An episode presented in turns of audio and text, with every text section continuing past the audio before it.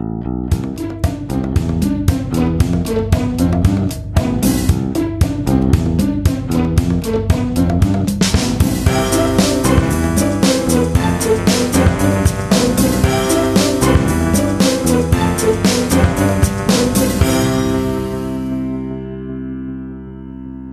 Es ist der 27. Februar 2020. Hier ist der Sendegarten.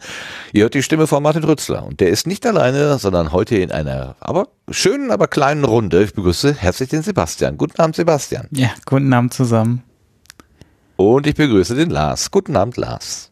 Schönen guten Abend allerseits. Und wir drei Jungs, wir machen heute ein Jungsabend sozusagen. Ja, ja, ja. Es ist keine Frau dabei, denn die Claudia hat sich abgemeldet, die hat andere Verpflichtungen. Wir müssen jetzt hier zu dritt mal irgendwie aushalten. Aber ich hoffe, es funktioniert trotzdem. Herzlich willkommen zu einer kleinen Sendung, wo es heute mal um äh, ein Thema geht. Also wir haben keinen Gast, also zumindest keinen menschlichen, sondern mehr so eine Sache als Gast, nämlich Studio Link. Ähm, in wenigen Tagen wird Studio Link die Beta-Phase verlassen die längste Beta-Phase der Welt, äh, könnte man fast sagen. Zumindest war sie sehr lang. Die Details werden wir wahrscheinlich später noch klären. Und äh, zu dem Anlass habe ich mir gedacht, oder haben wir uns gedacht, erfüllen wir vor allen Dingen auch der lieben Becky, schöne Grüße an dieser Stelle, einen Hörerwunsch oder einen Hörerinnenwunsch, genauer gesagt. Ähm, die hat nämlich gesagt, könnte man das nicht nochmal alles schon ein bisschen aufrollen, so einmal Studio Link Deluxe. Ähm, wie ist es da, wie ist es gekommen? zu dem, was es ist und was ist es eigentlich und was passiert jetzt demnächst und so weiter und so fort. Und das ist doch eine sehr schöne Anregung. Da haben wir gedacht, das machen wir. Und Sebastian hat sich bereit erklärt, dafür auch Rede und Antwort zu stehen. Dafür schon mal ganz herzlichen Dank an der Stelle. Ja, gerne. Bevor wir bei deinen kommen, möchte ich nochmal ernst werden. Ich meine, ist ja nicht immer ernst, aber äh, besonders ernst. Vor einer Woche ungefähr, morgen, Freitag vor einer Woche, habe ich auf der Straße gestanden und demonstriert ich habe seit 30 Jahren nicht mehr demonstriert und auch vor 30 Jahren irgendwie, glaube ich, ein oder zweimal nur. Aber es war mir ein Bedürfnis, äh, nach dem, was da in Hanau passiert ist und vor allen Dingen die Reaktionen danach oder da herum, ähm, wo Menschen Sachen gesagt haben, wo ich gedacht habe, das kann, das kann doch wohl nicht wahr sein. Wie reden denn hier äh, Menschen, die sich öffentlich Gehör verschaffen können? Wo ist denn hier noch äh, irgendwo das Maß der Dinge? Äh, wie kann man solche Sachen relativieren, in Zusammenhängen setzen, Hufeisentheorien rauf und runter diskutieren? Irgendwie ist mir da so ein bisschen äh, äh, unklar geblieben, äh, mit welchem mit welchem Gedankengang hier eigentlich so vorgegangen wird.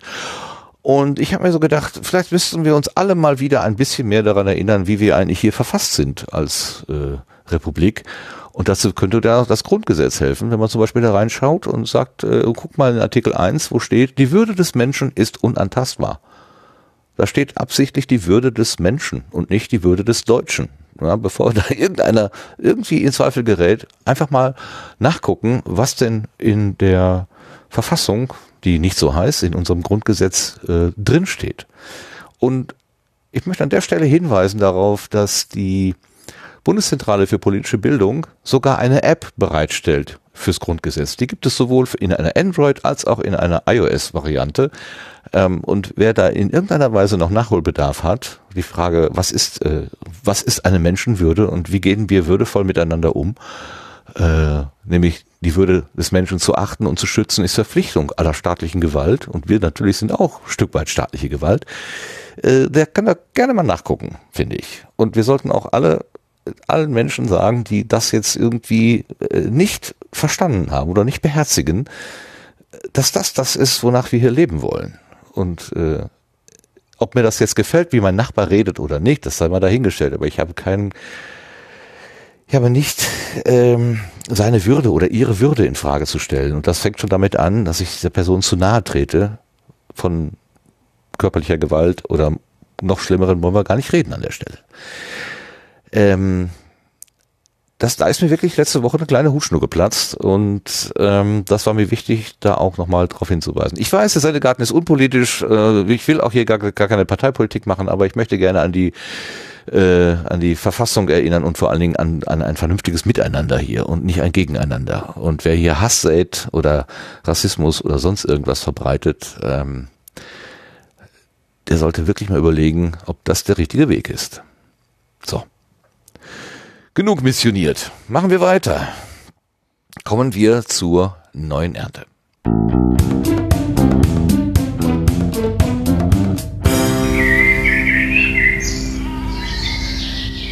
So, wir haben letzte Woche ein Spoiler gehabt, sozusagen, der eigentlich keiner ist. Und zwar hatten wir ja in Zeiten davor darüber nachgedacht, ob das Podcamp in Essen im Jahr 2020 überhaupt stattfindet oder nicht, denn bis dato war nichts davon zu hören. Und da das eigentlich eine Frühjahrsveranstaltung ist, sollte man ja so Mitte Februar vielleicht schon mal erfahren haben oder gehört haben, dass es die Veranstaltung gibt oder nicht.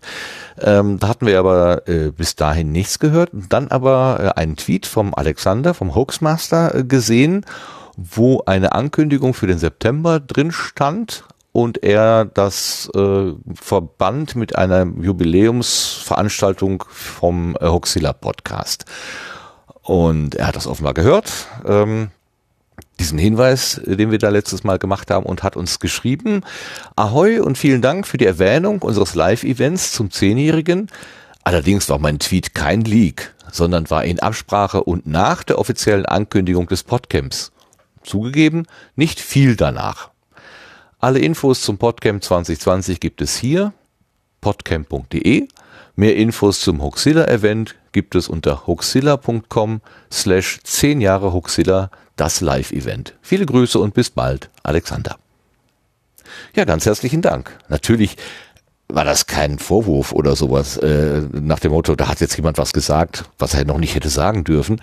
Wenn das offiziell irgendwo auftaucht, no, ist das alles in Ordnung. Und ich hatte jetzt, also diese Korrektur, die Alexander da anbringt, äh, hätte ich jetzt gar nicht notwendig gefunden.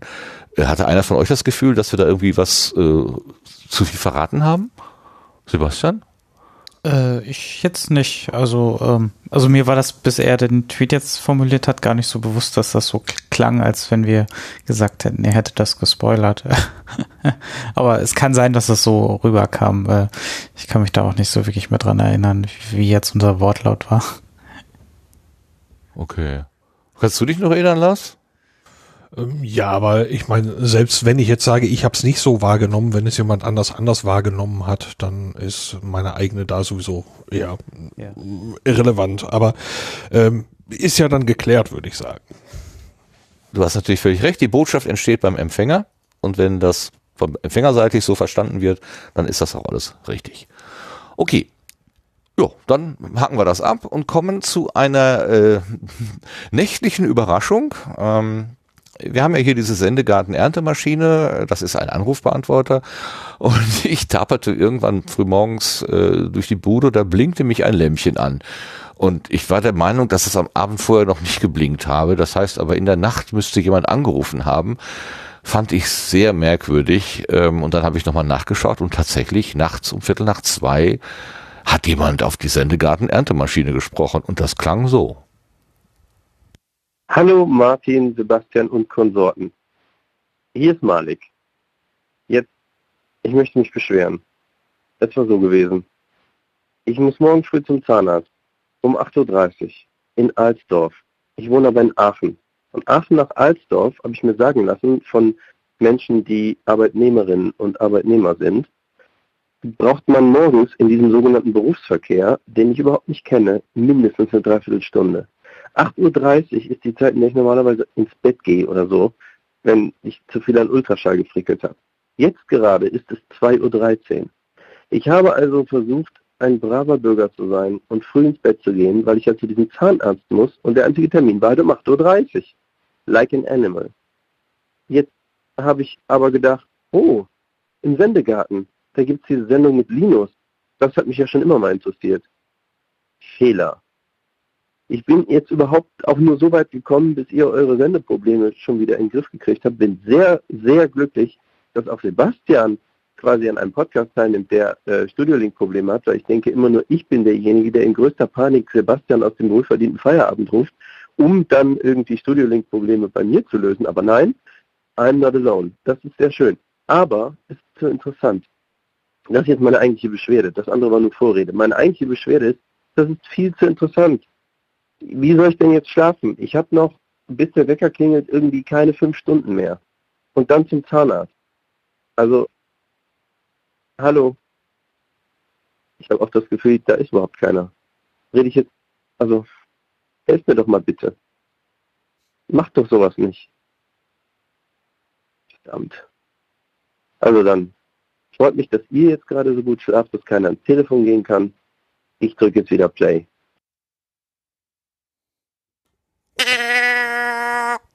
Das war der Malik und hat sich beschwert, dass unsere Sendung zu interessant war.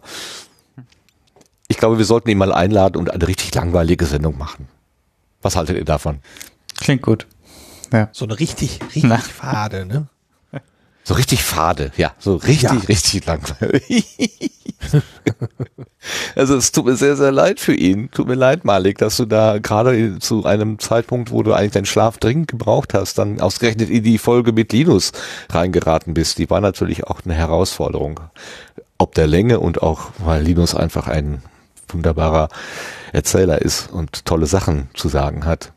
Hm, ja, da hast du genau die falsche Entscheidung getroffen damit einschlafen zu wollen. Hoffentlich ist das mit dem Zahnarzt gut gegangen. Also ich habe nichts am nächsten Tag nichts Schlimmes gehört, von daher hoffe ich mal, dass es so ist. Aber ganz, ganz herzlichen Dank. Vielleicht ja auch nicht. was meinst du? Er ging nicht? Ich sag, vielleicht ging es ja auch nicht, dass man was Schlimmes hörte. Nee, egal. Ach so, ich verstehe. ja, ja, alles äh, bandagiert und äh, zugeklebt, ja. Mhm. Aber schreiben, twittern mit den Fingern würde ja doch noch, aber egal. Äh, das sind alles Fragen, die können wir ja vielleicht irgendwann mal äh, selber stellen. Also, ähm, äh, ich kann schon mal spoilern, wir arbeiten an einer Einladung äh, an Malik. Äh, wir haben noch nur ein kleines Terminproblem, nämlich er kann donnerstags nicht. Und da müssen wir gucken, dass wir das irgendwie in den Griff kriegen. Aber wir sind ja flexibel, wir sind ja flexibel. Ja, so wie die alten Bäume flexibel sind. irgendwie kriegen wir das schon hin bin optimistisch. Also wir können uns freuen, irgendwann in gar nicht so allzu langer, ferner Zukunft wird wahrscheinlich Malike sitzen und mit uns eine total langweilige Sendung machen. Da freue ich mich schon drauf. Und dann haben wir vorhin auch, oder wann war das gestern? Heute? Ja, wann kam denn die Frage rein? Am 26. Das war gestern. Ähm, da kam eine Frage so ein bisschen über Twitter. Äh, habt ihr denn einen Link zu etwaigen Brotrezepten vom Potstock oder sind die ein Geheimnis? So, ohne Einleitung, ohne Heranführung. Ähm, wir haben sicher irgendwann mal über Brot und Botstock geredet, aber jetzt, ich wüsste jetzt noch nicht mal, in welcher Ausgabe das jetzt genau war und was wir da gesagt haben. Ähm, Tobi ist derjenige, der hier äh, an, angefragt, äh, der THW P93 Tobi. Und ich muss sagen, ähm, Nein, wir haben keine Brotrezepte. Ich habe ein bisschen recherchiert, Sebastian hat etwas recherchiert, wir haben nichts gefunden. Claudia mhm. wäre diejenige, die das wahrscheinlich beantworten könnte, weil die einen Brotback-Workshop gemacht hat äh, bei Potstock. Äh, die ist aber leider heute nicht da. Ich gebe die Frage nochmal weiter an sie und vielleicht kann sie nächstes Mal, wenn sie dabei ist, äh, da etwas mehr zu sagen.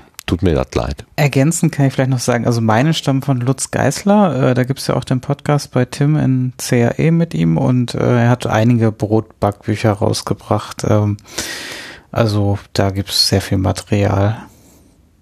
Vielleicht, ich, ich meine mich auch zu erinnern, dass Claudias Rezepte vielleicht auch da in abgewandelter Form herstammen können, aber ich glaube, sie hat auch ein eigenes, deswegen da müssen wir sie ja wirklich direkt fragen. Ja, die hat noch ein Sauerteigbrot gemacht. Da hat doch der Tobi Bayer davon erzählt, dass er so überrascht war, äh, ist da zu dem Workshop gegangen und hat gesagt, so, wir machen jetzt Brot und dann wurde das irgendwie nur Wasser und, weiß nicht, guter Wille und Mehl zusammengerührt und dann war es schon fertig. Also zumindest der Vorteig. Das war ja irgendwie äh, innerhalb von zwei Minuten getan und dann konnte Tobi Bayer wieder abdampfen äh, und konnte erst am nächsten Tag weitermachen, nachdem dieser Vorteich irgendwie, was weiß ich, gegangen ist oder so. Da war irgendwas. Kannst du dir erinnern? Nein. Kann sein, aber ich äh, da war Danke. Ich, äh, Kann vor sein. Ort leider. also vor Ort äh, Sachen laufen so viele Sachen parallel auf dem Potsdok, dass ich nur äh, bruchstückweise Dinge mitbekomme. Also ich habe von dem Brot gekostet, so viel kann ich sagen, das war sehr lecker. Okay. Ich muss gerade lachen, weil hier im, im Chat, äh, im Begleitchat ist gerade, glaube ich, ein Wettkampf ausgebrochen. Wer schneller irgendwelche Links findet, zum Beispiel diese CRE-Folge zum Brot, ist die CRE 213. Ähm, und da war Sascha schneller als Lars im Finden. Dafür hat aber Lars den Titel der Folge dazu geschrieben und deswegen sagt äh, Lars, äh, Sascha, mit Titel gibt Bonuspunkte. Sehr hübsch. Ihr macht hier feine Sachen. Ja, die Sekunde hat Lars zum Titelschreiben gebraucht. und es gibt noch eine Seite plötzblog.de, p-l-o-e-t-z-b-l-o-g.de da gibt es auch Informationen über gutes Brotbacken. Also vielleicht ist das schon mal eine Spur, die wir dem Tobi hinhalten können. Ja, da wird er auf jeden Fall fündig, äh, wenn, wenn das. Aber wahrscheinlich ist das schon bekannt. Aber wenn nicht, dann ist das auf jeden Fall eine gute Adresse, um dort äh, äh Rezepte zu finden. Okay, okay. Ah, noch eine kurze Ergänzung vom Sascha im Chat. Das Spiel machen Lars und ich schon sehr lange. Nur meistens gewinnt Lars. Das ist kein Spiel. Das ist kein Spiel, das ist bitterer Ernst. Das ist das Leben. Herrlich. Ihr seid gut, ihr seid so gut. Hatte das nicht letzte Woche auch jemand angesprochen, dass du so schnell bist mit den Links? Wir haben doch da schon mal drüber gesprochen. Letzte Woche natürlich nicht, letztes Mal, vor 14 Tagen. Kannst du dich noch erinnern? Ich nicht. Dann lassen wir diesen Gedanken fallen. Äh, war ich jetzt gemeint? Ich war nämlich kurz ja. abgelenkt, weil, weil so. Trello ist offline. Wie, was? Jetzt, jetzt ist es wieder da. Aber es kam gerade so eine, eine Wir sind weg Seite, was oh. sehr doof war. Hatte ich heute Nachmittag auch einmal. Äh, Und ich krieg das Board auch gerade nicht. Äh, hoffentlich machen die keinen Quatsch hier. das wäre ja Stell dir vor, wir, wir müssten ein Freispiel machen hier. Uh, ja. Letztes Mal wurde Lars doch ersetzt. Ja. Richtig, du warst ja gar nicht da. Durch wen haben wir dich denn ersetzt? Durch Sascha. Im Zweifelsfalle. Oh, ich kann mich an nichts erinnern. Herr Staatsanwalt, Herr Staatsanwalt, ich kann mich an nichts erinnern. Super. wenn, wenn du dich nicht mal an den Ersatz erinnern kannst, kann die Lücke auch nicht groß gewesen sein. Nein, die, die, die, die, ähm, äh, die Termine hat ja die Claudia gemacht. Das hast du ja selber noch gehört. Du warst ja im, hinterher warst du ja auch im Chat. Äh, ja, wobei ich äh, konnte live, live so gut wie gar nichts davon hören gerade. Dann, ich habe nachgehört. Ah, okay. Okay. Gut, aber wie auch immer, äh, lassen wir diese Sachen so stehen, wie sie stehen und kommen mal auf die Gartenbank, wo wir uns jetzt über die kleine orangene Box und das ganze Projekt Studio Link einmal richtig informieren lassen.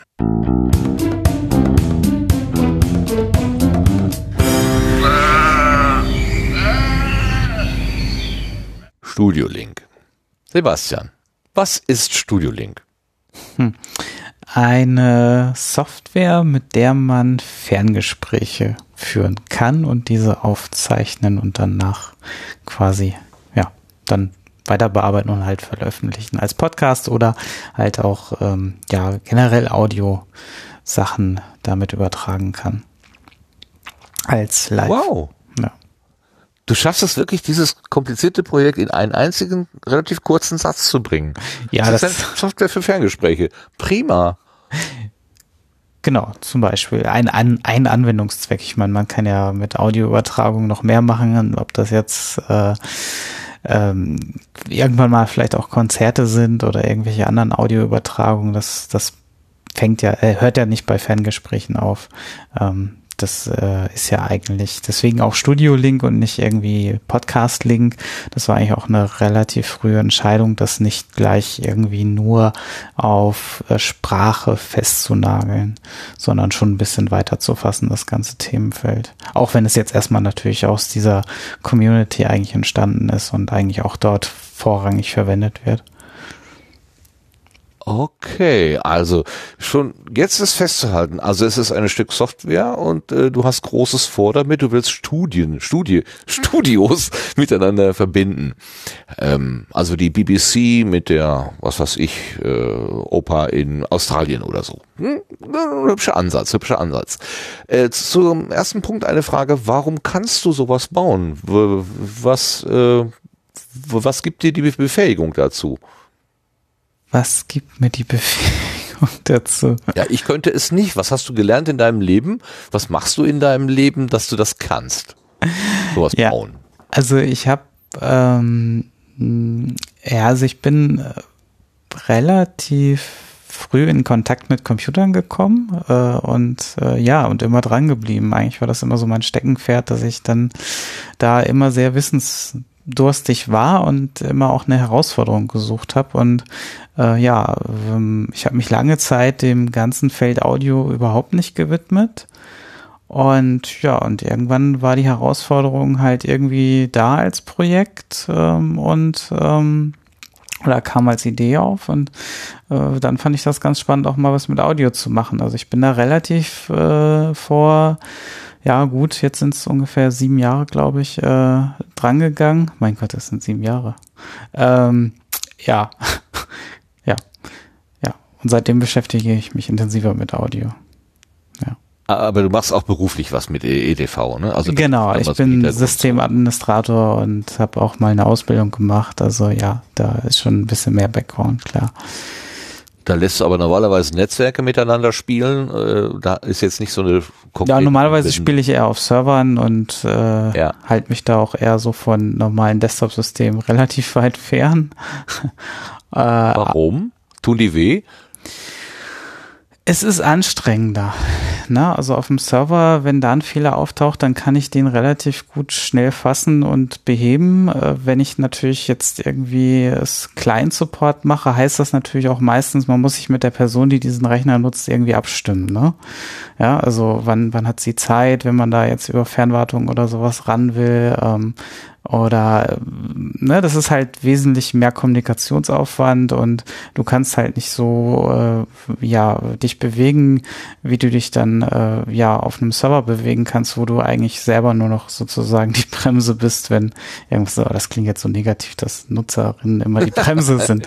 genau. Ähm, die die dummen User, die bremsen ja alles aus. Nein, aber es ist halt einfach ähm, es ist halt einfach schwieriger und das äh, ja, ist halt auch anstrengender. Also das ist klar. Also ich, ähm, ich weiß damals aus der Firma zum Beispiel jemand, der im Callcenter gearbeitet hat, also der brauchte nach dem Arbeitstag wirklich gar nichts mehr wirklich Großartiges machen. Der ging da meistens nur noch in den Wald, äh, um wirklich abzuschalten, ja. weil das äh, wirklich, das ist wirklich, wirklich anstrengend. Ähm, und ähm, das, ähm, ja, da, da habe ich mich dann immer so ein bisschen zurückgehalten und ähm, fand mich auf der Serverseite eigentlich immer, äh, habe ich mich ein bisschen wohler gefühlt tatsächlich.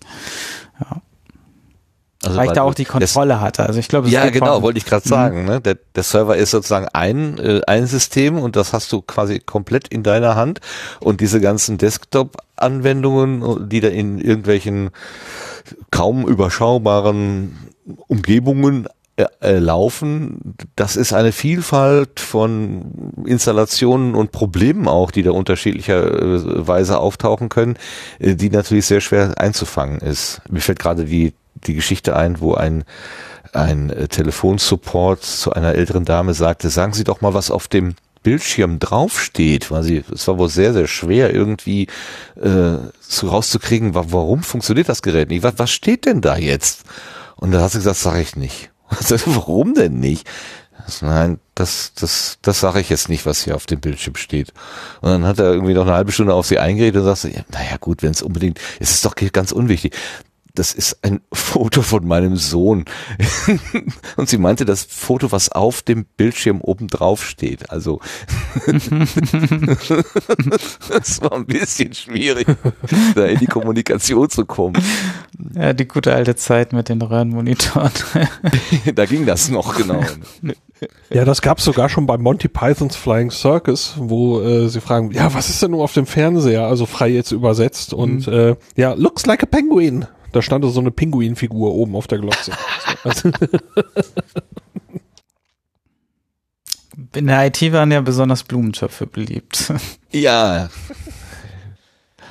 Wo man dann immer gerne schön Wasser auch daneben schüttet und dann, ja, dann hat sich das schnell erledigt mit dem, mit dem Röhrenbildschirm. Gut, kommen wir zurück zum Server. Also da hast du quasi die Macht über äh, den Server gehabt und da hast du dich wohler gefühlt damit. Und hast du jetzt aber trotzdem angefangen, eine dezentrale IT-Applikation zu bauen, wo sich Ja. dann doch irgendwie äh, Instanzen individueller Art miteinander verbinden sollen. Ja, so ganz dezentral, also dezentral war mal der Gedanke am Anfang, also so hundertprozentig dezentral ist das nicht. Ähm, das geht aus verschiedenen technischen Gründen schon nicht, weil halt häufig Geräte nicht oder leider nicht direkt miteinander kommunizieren können. Und äh, da immer meistens irgendwelche Mauern äh, virtueller Art davor sind und die müssen aber irgendwie überwunden werden und das ähm, das geht dann meistens ohne eine dritte Partei, die dann quasi keine Mauern hat, meistens nicht so gut. Na, also so kann man sich das grob vorstellen, ähm, warum das meistens Peer-to-Peer zumindestens immer eine, eine unabhängige Person, also eine unabhängige Instanz benötigt, um äh, ja eine Kommunikation aufzubauen. Ja, und das, das äh, ist dann die Serverseite bei mir und äh, ja, ansonsten versuchen die Clients so gut es geht dann direkt zu, zu kommunizieren und da auch gar nicht so viel ähm, ja, äh, serverseitig zu machen, das ist richtig. Okay, jetzt haben wir wahrscheinlich schon ganz viele Leute abgelenkt, äh, weil wir über Server und Klienten und Desktop und so weiter geredet haben. Ähm, äh, also einmal einmal zusammenfassen. Also StudioLink ist eine Software und sie besteht jetzt aus verschiedenen Teilen, wenn man so will. Angefangen hat das mit einer kleinen selbstständigen äh, orangenen Box als als eigenständige als eigenständiges Gerät. Genau. Single Ja. Purpose Ja, genau. einfach aus dem Hintergrund, dass ich ähm, mich natürlich auch mit anderen Betriebssystemen, also mit Windows war auch nie so mein Steckenpferd. Ähm, macOS hatte ich zu dem Zeitpunkt auch noch nicht so wirklich mehr. Also ich wusste, dass es macOS gab und äh, habe diese aber ich, ich kam halt mit meinem Linux zum Beispiel vollkommen klar. Also ich äh, brauche eigentlich zum Arbeiten, wenn es ganz hart auf hart kommt, wirklich nur einen Webbrowser und äh, ein Terminal als Anwendung und das reicht mir dann schon. Das heißt, meine Anforderungen sind da recht gering. Also klar, ich benutze auch noch natürlich noch andere Programme, aber ja, so, so 80 Prozent meines Arbeitstages verbringe ich eigentlich mit diesen beiden Programmen. Und ja, deswegen war also für mich eigentlich auch eher so der Ansatzpunkt, ich wollte auch zu dem Zeitpunkt gerne was mit Hardware machen wieder, äh, also nicht nur rein, rein Software-technisches. Ähm, und ja, da kam also quasi dieses Stück Hardware, die orangene Box quasi ins Spiel ähm, auf der BeagleBone Black Hardware. Das ist so ein Embedded-System, also ein kleinen Rechner, wenn man so will, ähm, der ähm, in so ein kleines Gehäuse passt und wo dann quasi alles über dieses Stück Hardware laufen kann, wo dann quasi nur ein Netzwerkkabel reingesteckt wird und über USB ein Mikrofon und dann äh, wird die Verbindung hergestellt und äh, man kann miteinander sprechen. Das war so der erste Ansatz. Okay. Also, das war die Box. Inzwischen gibt es ein Plugin, eine Standalone-Version und demnächst gibt es noch äh, Applikationen für Telefone. Um das mal vorwegzunehmen. du spoilerst, ja, ganz schön, ja. Ja. Genau. Äh, Ja. ja. richtig. Ähm, genau. Also, als nächstes kam die, äh, als nächstes, äh, warte, jetzt muss ich mal überlegen. Nee, ich glaube, als erstes kam das Plugin, bevor ich die Standalone rausgebracht habe. Da bin ich gerade mir auch gerade nicht so sicher, aber ich meine schon, dass erst das Plugin kam. Ähm, ja, Ja, jetzt aber, jetzt aber. also Erst die Box, also die Box war zuerst. genau. Dann kam das Dann kam Plugin das eigentlich. Plugin, genau. für Ultraschall beziehungsweise Reaper.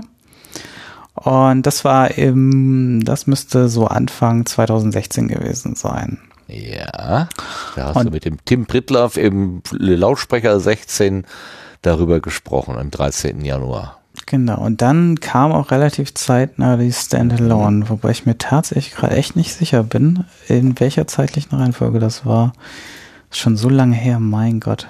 Aber ja, auf jeden Fall relativ zeitnah kam dann die Standalone hinterher quasi als Gegenstück, um äh, quasi mit ähm, äh, quasi ohne Ultraschall auch ähm, dann mit anderen sprechen zu können als Desktop-Applikation. Ja. Mhm. Und auch da, 2016 hast du schon irgendwas von Telefonintegration und so weiter erzählt. Über den SIP-Standard oder so, ähm, da habe ich, äh, also da musste ich dann so ein bisschen gedanklich abschalten. Das habe ich alles nicht verstanden. Aber was ich verstanden habe äh, in dieser Lautsprecherfolge vom 2016 war, dass ähm, das Ganze angefangen hat 2013 mit Not Safe for Work. Kannst du dich da noch dran erinnern? Mhm. Ja, daran kann ich mich noch Ja? erinnern. Das hieß, äh, glaube ich, das Projekt, was da, glaube ich, vorgestellt wurde, hieß OpenOB. War, ist das noch richtig? Ja, könnte sein. Ne? also es ja, war ein Stück. Software, was quasi ähm, ja so einen Ansatz genau versucht hat, also äh, Voice-over-IP technisch, weil Tim und auch alle anderen Podcaster und Podcasterinnen so ein bisschen auf der Suche waren nach einem Stück Software, was halt Remote-Verbindungen äh, ermöglicht, weil Skype halt so nicht die Qualität geliefert hat und auch schwierig aufzunehmen war und halt andere Probleme halt auch noch dann hatte. Und äh, Ich habe die ja. Hm? Ich habe die Stelle rausgesucht von Ja. Safe for Work, äh, Ausgabe 69 vom 13. Mai 2013, wo dieser Hinweis erstmalig gekommen ist, der dich dann dazu bewogen hat zu sagen, ah, ich bin derjenige, der das in die Welt setzt. Das sind jetzt siebeneinhalb Minuten. Ähm, das ist deswegen so lang, weil Holgi erfolgreich versucht, Tim von der Spur abzubringen. Ähm, ich denk- denke, wir hören uns das trotzdem mal an, weil das ein interessantes Zeitzeugnis ist. Wer immer das jetzt abspielen kann, bitte jetzt. Das, und das ist, was, ich weiß überhaupt nicht, was ich damit machen soll. So, äh, Aber ich, du weißt, was ich damit machen soll. Ja. Okay, nämlich dasselbe, was ich auch damit mache. cool.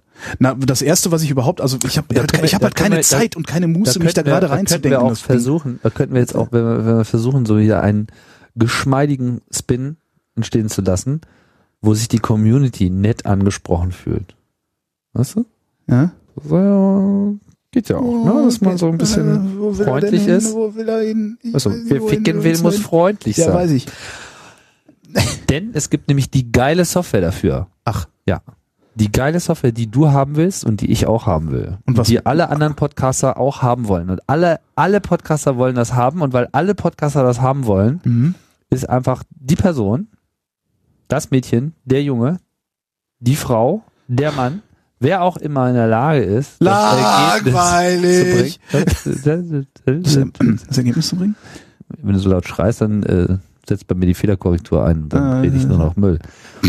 Ich zeig dir das mal, was es gibt. Ah, ah, das wird lustig. Ah, ich will dir nur deine Fehlerkorrektur äh, auslösen. Ja. Ah, Eine Software, die ich haben will, die aber nicht, genau. die aber jeder, das ist nicht die, Äh, das äh, macht was. hm, hm. Ich dachte, das wäre ein richtiger Computer, Was? dieser Raspberry. Genau. Deswegen Ja. kann man da auch richtige Computation drauf machen. Computation. Genau. Und zwar müsste man mal folgendes. Es gibt da nämlich eine Software, die heißt OpenOB. Open Outside Hat aber jetzt Broadcast nichts Project. mit, äh, genau. Hat also nichts mit OB zu tun. Also da, wo ne, das Problem da aufgenommen wird, wo es entsteht. Sondern hier. Du weißt, wofür OB steht? Hm, Willst du es wissen? Lieber nicht? sag, Ohne Binde. Hat mir mal eine Frau gesagt. Ich weiß nicht, ob das stimmt. echt? Ohne Oh. Binde. Gestern habe ich gelernt, es gibt ähm, äh, Menstruationshöschen. Menstruationshöschen? Mhm. Menstruationshöschen. Menstruationsschlüpper. So. Wie so so Menstruationsschlüpfer. eingebauten OB oder Nö. was? Nee. Sondern- So, ich musste die Vrindheit hören, dann lernst du wieder. dann Ah, lernst okay. du was. Aber Ich habe dich übrigens in meinem Vortrag live einen, einen Titel deiner Sendung zitiert. Welchen? Muss ich gerade nochmal nachschauen, wie das genau irgendwas mit Schamhahn. Ah, die gesellschaftlichen Implikationen oder so ähnlich der Schamhaarentfernung. Ja. Genau. Das war nämlich Teil eines äh, Screenshots, als ich toll. gezeigt habe. Aber du hättest doch auch irgendwie was Unverfängliches, Freundliches nehmen können. Das war halt zufällig gerade Ah, da, als ich Dimension zehn Minuten vor Talkbeginn meine Slides äh, ja, und ich meinte halt schön. nur, über BitTorrent kann man halt alles streamen. Sowohl hier Verschwörungstheoretiker als auch äh, die gesellschaftliche Dimension der Schamentfernung. ja, genau. Hm? Das ist immer, so bin Ja. ich zu dir heute. Du bist so gut zu mir. Jetzt wirst du merken, gleich erst richtig Ja, merken, wie gut ich zu dir bin. Also Broadcast. diese Software macht folgendes. Sie nimmt dieses geile neue, äh, diesen geilen neuen Audio-Codec Opus Mhm. und sorgt einfach für eine bidirektionale Verbindung. Das heißt, das ersetzt einen Codec. High Quality, Low, Super Low Latency Audio Verbindung über das Internet läuft auf einem Raspberry Pi. Ja, 30 Euro ja. und Top-Notch Audioverbindung zwischen Studios. Was hier allerdings noch fehlt. Also erstens, ich habe es noch nicht getestet. Zweitens, hier ist sozusagen jetzt erstmal nur für die Basics gesorgt. Hier gibt es kein Webinterface, hier gibt es kein ähm, Anwählen oder sowas. Ja, das ist jetzt nicht Telefonie oder so. Man könnte sowas auch mit so einem ZIP-Client machen, mit, mit Mhm. äh, Internettelefonie. Es kann auch durchaus sein, dass das sozusagen the way to go ist. Aber das hier ist auf jeden Fall ein äh, Weg und das ist vor allem ein Projekt, was explizit genau jetzt auf diesen Fall, nämlich High Quality, Low Latency, ähm, abgestellt ist. Also wo es, sagen wir mal, das Projektziel ist. Ne? Guck mal hier, irgendwie 5 Millisekunden, 50 Millisekunden mit, mit Opus, 5 Millisekunden mit P PCM. Wie, ähm, Das Also- ist okay. wie würde sich das Ding denn connecten? Wohin? Na, über das Internet mit einem anderen Device dieser Art. Also sagen wir mal, du in deinem Studio, Okay, und das dein wäre aber- das Raspberry, wäre aber du fest- steckst da diese, nimmst eine SD-Karte, wo dieses OB-Setup drauf ist. Und dann äh, steckst du da Ethernet rein Ja. und dann kommt, meldet sich das Ding irgendwie an und sagt hier Hallo. Aber das macht es, das macht es dann von alleine. Also ich muss dann nicht noch irgendwie äh, äh, das, eine Tastatur dranhängen und einen Bildschirm und da noch irgendwas hacken, sondern das, das ist schon so gemeint, dass ich das. Ja, du steckst da Ethernet dran und klickst Und dann mit dem Webbrowser drauf. Ah, okay.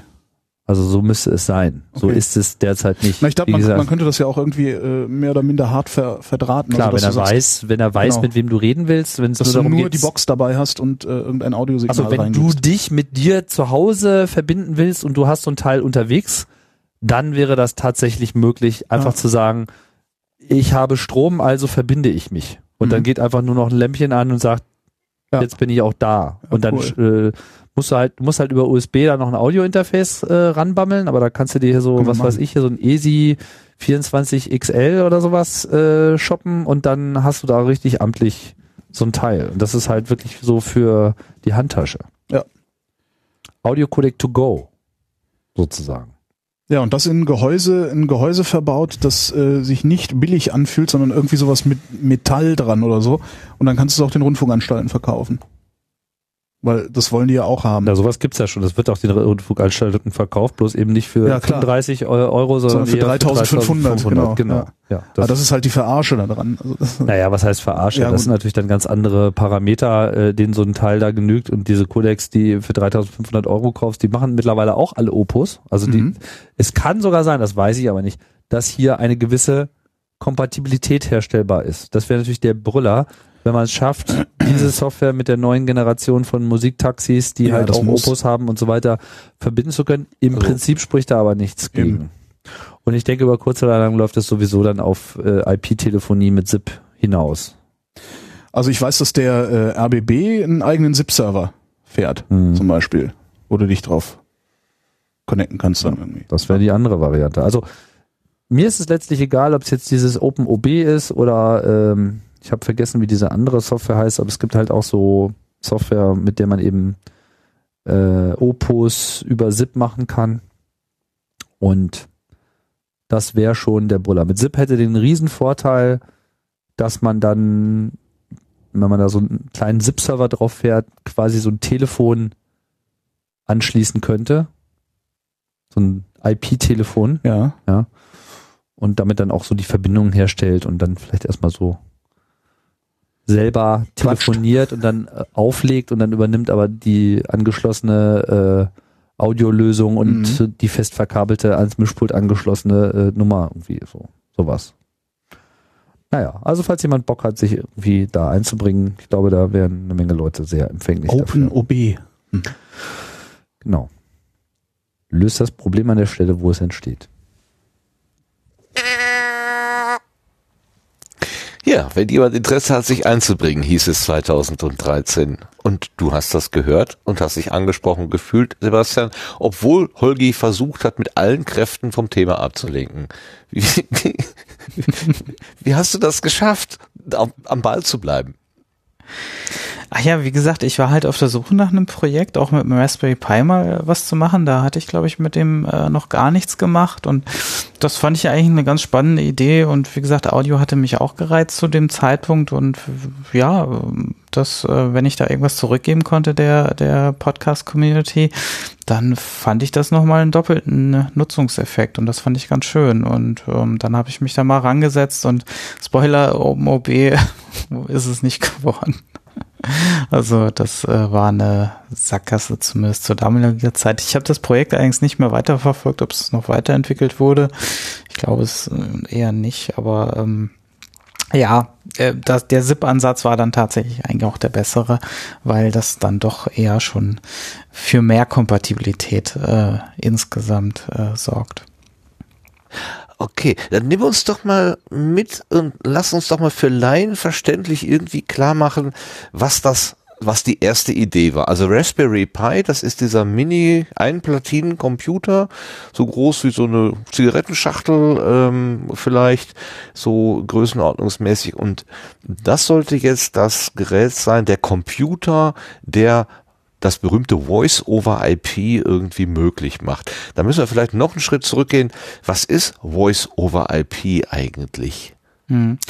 Also man kennt ja die klassische Telefonie, das ist meistens oder bis lange Zeit noch analog gewesen oder dann irgendwann ISDN-Technik. Und das heißt also, da hatte man einfach den, den Telefonröhrer und hat halt gewählt und ähm, dann ging meistens über eine analoge Leitung das Telefon, äh, das Audiosignal äh, wurde halt noch durch eine Vermittlungsstelle etc. pp. gejagt und äh, ja, das äh, ist so dieses klassische Telefoniesystem, was was uns ja lange Zeit begleitet hat. Ähm, und irgendwann kam ja das Internet und dann war es natürlich irgendwann recht naheliegend zu überlegen, wenn das technisch machbar ist, natürlich vielleicht, dass ähm, dass Telefongespräche auch äh, über Netzwerke äh, dann äh, entsprechend ähm, äh, erledigt werden, weil das natürlich dann auch Infrastruktur spart. Also man muss jetzt nicht irgendwie noch analoge Leitungen oder dann irgendwann ISDN-Technik, also früher hatte man ja dann irgendwie verschiedene äh, Wände, die man immer wieder aufstemmen musste, um halt verschiedene Leitungen zu legen. Und wenn man natürlich jetzt nur noch alles über Netzwerk macht, über, ähm, dann äh, ist, spart das natürlich Ressourcen und ähm, ja, dann wird alles ein bisschen einfacher, so zumindest die Theorie, also die Anfangszeit mit Voice over IP, also ähm, Sprache über Netzwerkverbindungen äh, zu übertragen. Das war schon recht äh, spannend ähm, und auch mit sehr, sehr vielen Problemen äh, behaftet. Also da haben sich viele, glaube ich, noch die analoge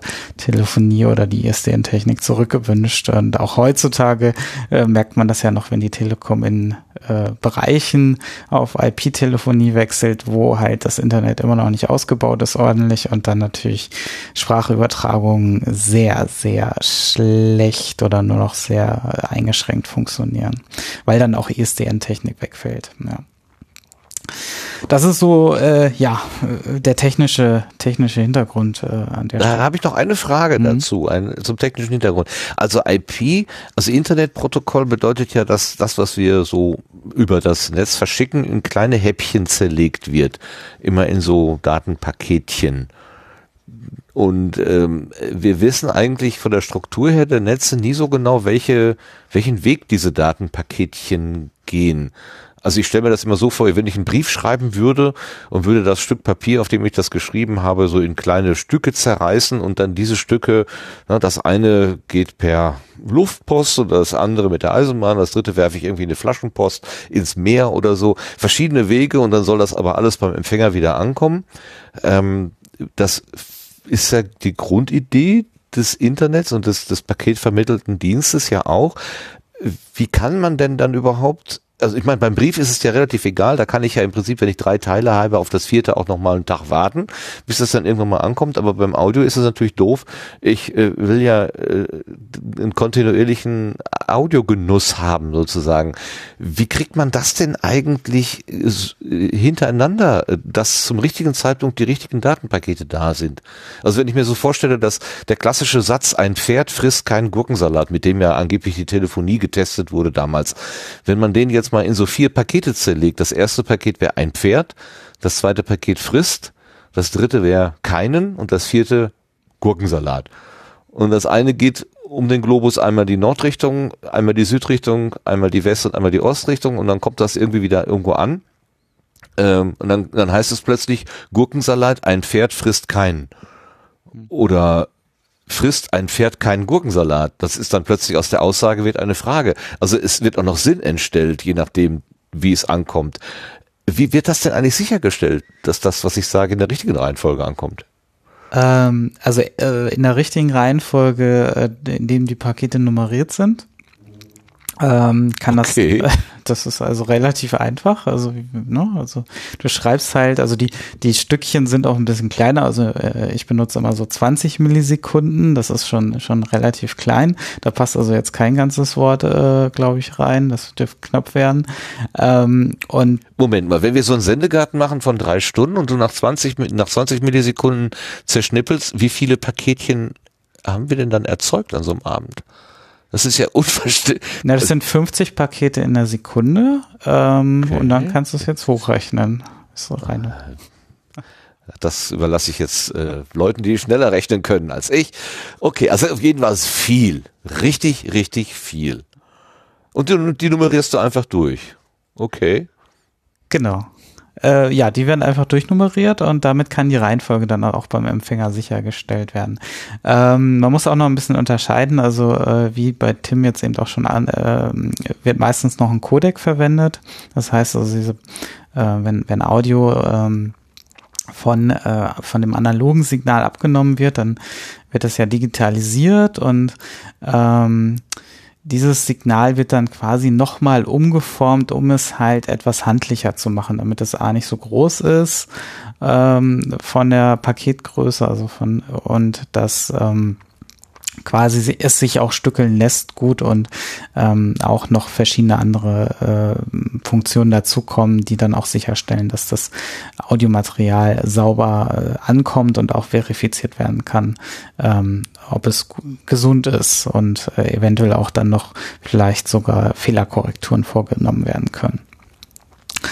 Ähm, genau, das. Und wenn die doch in der falschen Reihenfolge ankommen, gibt es da auf der Empfängerseite irgendwie so eine Art ähm, äh, Wareneingang, wo ja. man dann sagt, ja Moment, äh, das Paket 39 ist noch nicht da, wir müssen noch abwarten, bevor wir es ausliefern oder so? Genau, also wenn man sich so ein Fließband vorstellt, das jetzt mal schneller, mal langsamer läuft, dann äh, ja. gibt es ja zum Beispiel dort auch meistens solche ähm, äh, ja, Pufferzonen, wo einfach mal die Pakete liegen bleiben können oder mal ein bisschen gestapelt werden können.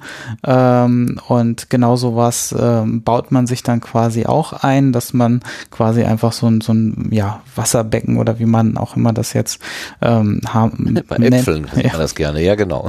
genau, wo Schön. die dann halt reinfallen und dann werden die auch, so kann man die noch ein bisschen sortieren. Darf nicht zu groß sein, weil sonst wird die Latenz also ähm, auch zu groß. Ne? Also kann man sich jetzt vorstellen, vorstellen, wenn man jetzt äh, davon äh, zehn Pakete äh, sammelt, dann sind das schon 200 Millisekunden und äh, die 50 Pakete wären zum Beispiel dann eine Sekunde und äh, mit einer Sekunde Verzögerung äh, ist das dynamische Sprechen oder ein Gespräch schon schwierig. Also da kann man sich definitiv nicht mehr ins Wort fallen. Gut. Ähm, also was wir jetzt gerade können. Also ich höre dich quasi in dem Moment, wo du zu Hause das Wort ausgesprochen hast. Also die Verzögerung ist so gering, dass wir sie jetzt nicht bemerken. Es ist nicht wie früher, wenn der Journalist irgendwo in, in Amerika stand und äh, dann eine Live-Schalte gemacht wurde und man musste dann immer der, der Fragende, also zwischen der Frage und der Antwort war dann immer entsprechend lange Zeit, weil man merkte richtig als Zuschauer bei der Tagesschau beispielsweise, da habe ich das gerade so vor Augen, ähm, dass die, die Frage erstmal auf dem Weg war, über den Atlantik, bis sie dann da war und dann auch die Antwort wieder so lange brauchte, bis sie zurückgekommen ist. Hm. Ja gut, Das das, äh, das lässt sich natürlich äh, physikalisch natürlich nicht, nicht äh, verhindern, weil du hast natürlich das Maximum, die Lichtgeschwindigkeit und dann hast du noch, ähm, von der darfst du dann noch ordentlich abrechnen, weil natürlich auch äh, Komponenten dazwischen sind, die das nochmal verzögern und ähm, das heißt, äh, da kommst du um eine Latenz von, von 300, 400 Millisekunden äh, schon mal gar nicht drum herum, wenn wir jetzt über den Atlantik oder weitere äh, Audioverbindungen und ähm, Netzwerke sprechen. Das ist äh, in der Technik tatsächlich auch ein Thema. Also wenn es um irgendwie groß optimierte äh, Webseiten geht, wo ähm, quasi die Last verteilt werden soll oder halt die optimiert sind auf äh, schnelle Auslieferung, dann hat man ja auch da das Thema, dass auch Apple dann hier in Europa äh, Server äh, mietet, beziehungsweise solche Provider mietet, die das dann auch an einem zum Beispiel schneller ausliefern oder andere Dienste. Ne? Das, ähm, das lässt sich nicht überwinden. Also die, die äh, Physik kriegt man da nicht, äh, auch mit Netzwerktechnik nicht weg. Nee, ah, müssen wir nur die richtigen Schwurbler ran, dann wird das schon. Aber nochmal so, dass ich jetzt äh, mitkomme, also äh, ich spreche einen Satz und dieser Satz wird in 20 Millisekunden Häppchen zerlegt, dann kommt Opus als Codec, der Mhm. macht aus diesem Audio, also aus dem Analogsignal, macht er was Digitales. Nee, Ähm, das passiert nee, schon vorher. Quatsch, das ist für vorher, ne? Also Mhm. wer, wer, wer, wer macht das? Wer macht aus dem Da- Analogen ein digitales System? Das passiert meistens in deinem Audiointerface schon direkt, ja. Also du hast ja dein Audiointerface, das ist per USB ja meistens schon direkt angeschlossen und da passiert, äh, da sitzt der sogenannte AD-Wandler, also Analog-Digital-Wandler-Chip drin, der dir das dann entsprechend umwandelt äh, als digitales Audiosignal. Okay, der macht also diese 20 Sekunden Häppchen Nee, oder überhaupt. die mache äh, ich. Ach, die machst du dann doch. Die ah, mach ich dann. Der macht erst, der macht erstmal aus dem, aus der, aus der, aus der Audio, aus den Schwingungen, die wir nur, die wir hatten, das sind Luftschwingungen, Schwingungen, die quasi äh, analog dargestellt werden, macht der Einsen und Nullen. Das ist der AD-Wandler, äh? digital, äh, Audio, digital. Genau, der, macht also letzten Endes daraus. auch Häppchen, aber andere Häppchen. Ne, das ist diese Block-Sites, die man meistens zum Beispiel in Reaper einstellen kann. Ah Äh, ja. Das, äh, das ist ein Teil dieser Kette, wo Häppchen entstehen. Also es ste- entstehen meistens bei Audioübertragungen, wenn wir über digitale Audioübertragung reden, immer irgendwo Häppchen, die dann verarbeitet werden in, in Stückchen. Und ähm, ja, meistens hilft es dann auch, diese Häppchen größer zu machen, wenn äh, da irgendwie Störungen auftreten, gerade lokal. Ähm, also wenn man diesen Puffer vergrößert, dann gibt man dem Ganzen halt mehr Zeit, halt Dinge zu bearbeiten. Ähm, und das hilft dann meistens, Aussetzer oder sowas zu vermeiden. Okay, also dein, deine Software macht Häppchen und der Codec, der Opus-Codec, macht die jetzt kleiner, also der macht aus einem 20 Millisekunden Häppchen etwas, was von außen aussieht wie ein 10 Millisekunden Häppchen, damit es schneller transportiert werden kann, damit es leichter ist und flotter durch die Leit- Leitungen fliegen kann. Ja, das ist das nicht der Grund. Also ja, so für den, für den dummen Anwender hier, für mich. Ähm, du hast, ähm, genau, also du musst, äh, du kannst halt nicht beliebige Häppchen übertragen, damit fängt's ja an. Na, also im Mhm. Internet äh, gibt es halt bestimmte Paketgrößen und ansonsten werden diese Häppchen halt dann von deinem Router äh, äh, gezwungenermaßen fragmentiert, nennt man das.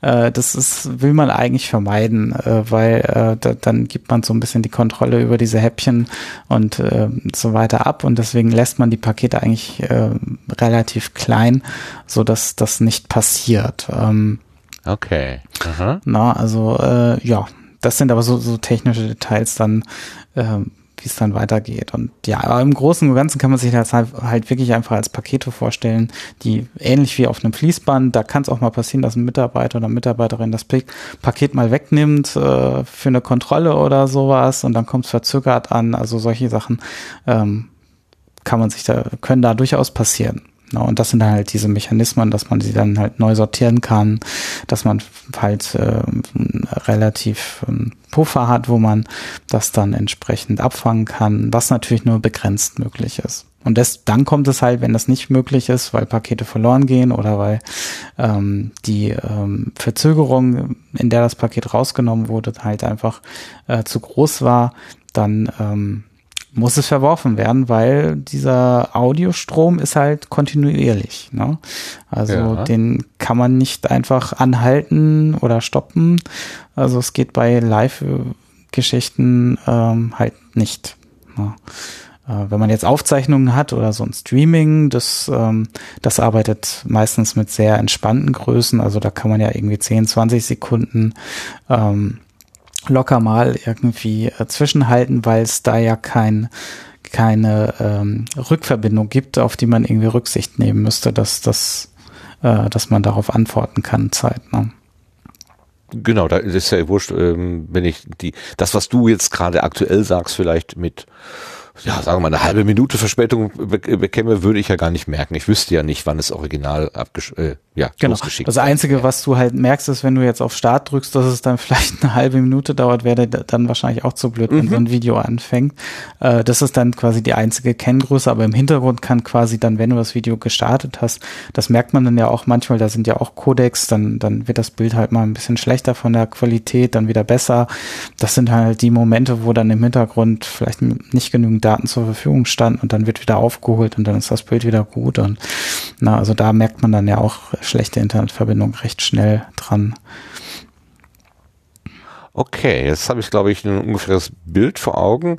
Also auf der, auf der Seite des Absenders spreche ich in ein Mikrofon. Das äh, ist ein analoges Signal. Das wird vom Analog-Digitalwandler in digitale Signale umgewandelt. Das wird von deiner Software Studio Link in kleine Häppchen zerlegt. Das wird dann vom Codec Opus in Pass, also in geeignete Kleinstpakete komprimiert, zusammengefercht, äh, wird über das Internet geschickt und beim Empfänger gibt's das quasi gegenteilige, äh, das, was da ankommt, dieses komprimierte Datenpäckchen wird von Opus wieder ausgepackt zu einem großen ähm, und deine Software guckt sich die dann äh, an und stellt die dann in einer geeigneten Weise wieder zusammen, sodass beim Empfänger dann ein Ton, ein analoger Ton entsteht. Ist das ungefähr die Kette?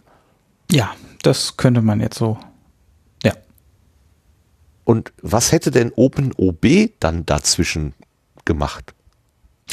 Im Prinzip genau das. Ähm, Ach so. heißt äh, nur anders. Ja, es heißt nur anders und da ist halt kein, ähm, also was du jetzt beschrieben hast, ist halt der reine Audiodatenweg. Ähm, was es dann natürlich noch zusätzlich gibt, sind natürlich so Sachen, Signale wie ähm, beim klassischen Telefon, du wählst eine Nummer dann mhm. klingelt es auf der anderen Seite. Gut, dazwischen passiert jetzt noch mehr, aber es klingelt halt irgendwo anders, dann nimmt jemand ab und dann ist die Verbindung hergestellt. Und Ne, dann kann man miteinander sprechen. Das fehlt ja in dieser Kette gerade so ein bisschen. Das haben wir ja quasi Ach so, ausgelassen. Ja, klar. Ne, das heißt also, es muss ja irgendwie ein, äh, äh, einen Weg geben zu kommunizieren, dass jemand mit jemand anderen sprechen möchte. Das muss visualisiert werden und so weiter und so fort. Und das ist halt das, das eigentliche Signalprotokoll. Das heißt, ne, das muss halt auch nach einem gewissen Standardmodell ablaufen.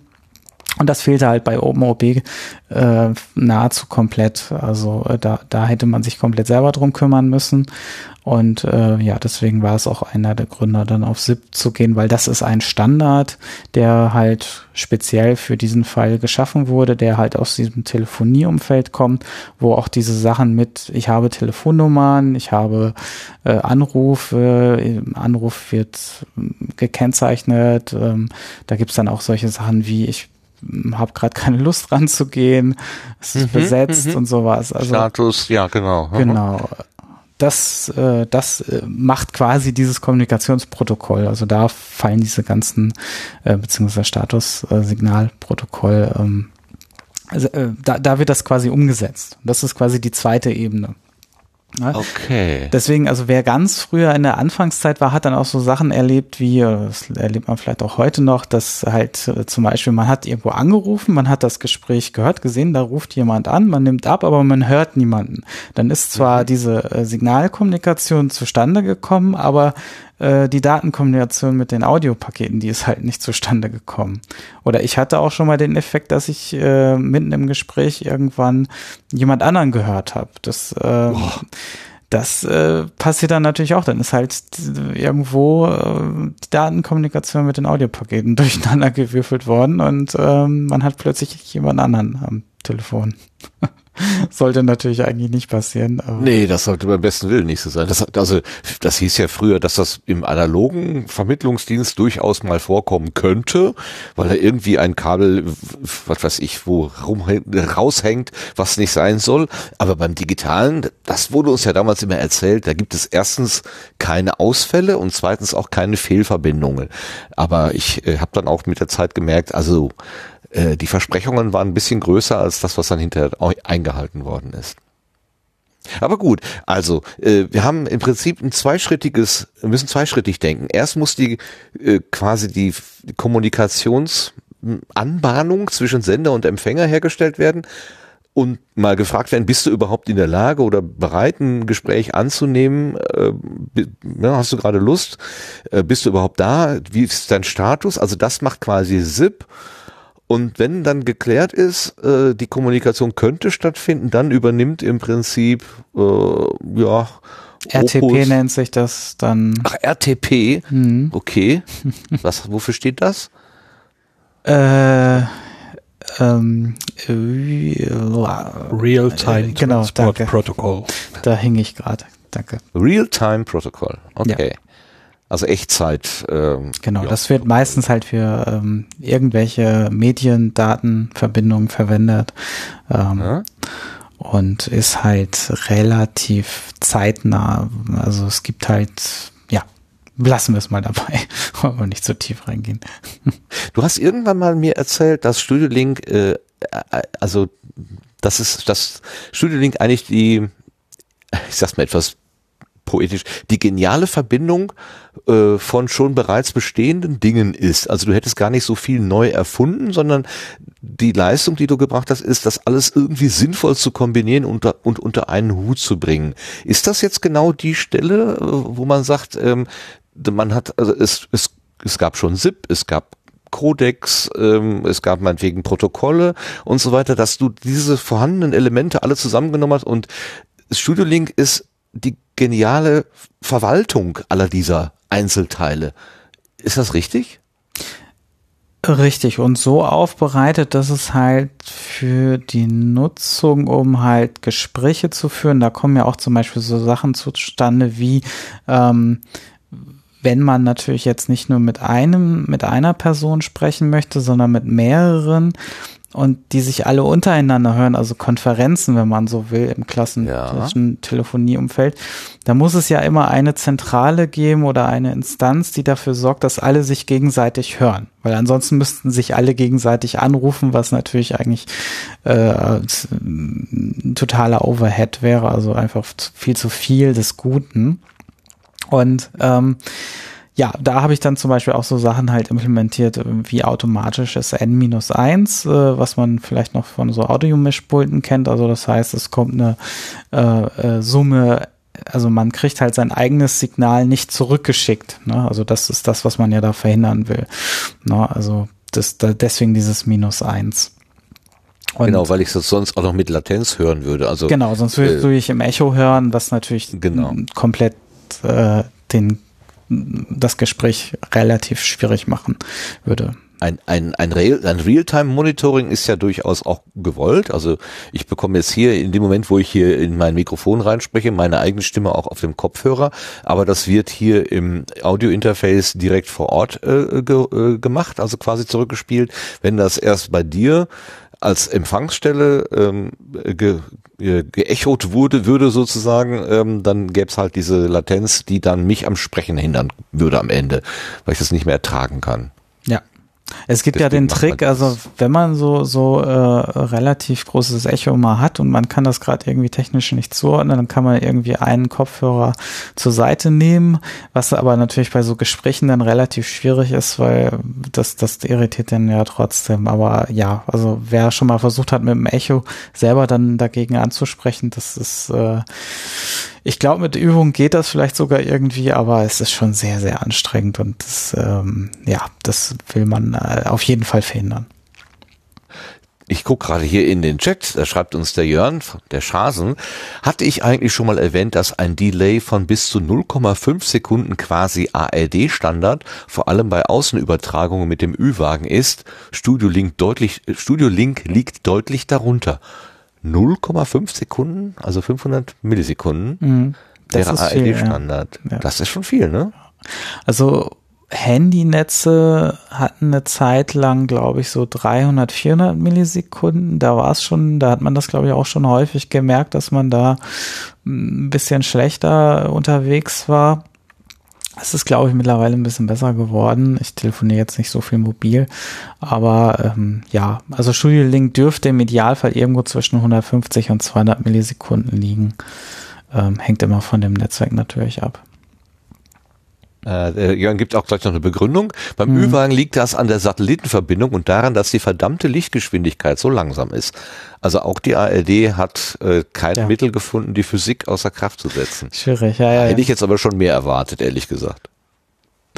Tja, auch das, das wird schwierig, ja. Wobei da, ja, also ich glaube, ich weiß nicht, kann Jörn ja mal berichten, ob es da auch schon LTE-Schalten gibt. Ähm, die dürften dann ja schon etwas besser eigentlich sein. Aber ja, weil Satellite ist wahrscheinlich auch ziemlich teuer. Aber wahrscheinlich letzten Endes dann, gerade wenn man irgendwo wirklich äh, außerhalb ist, dann immer die sicherste Verbindung äh, und besser als gar keine.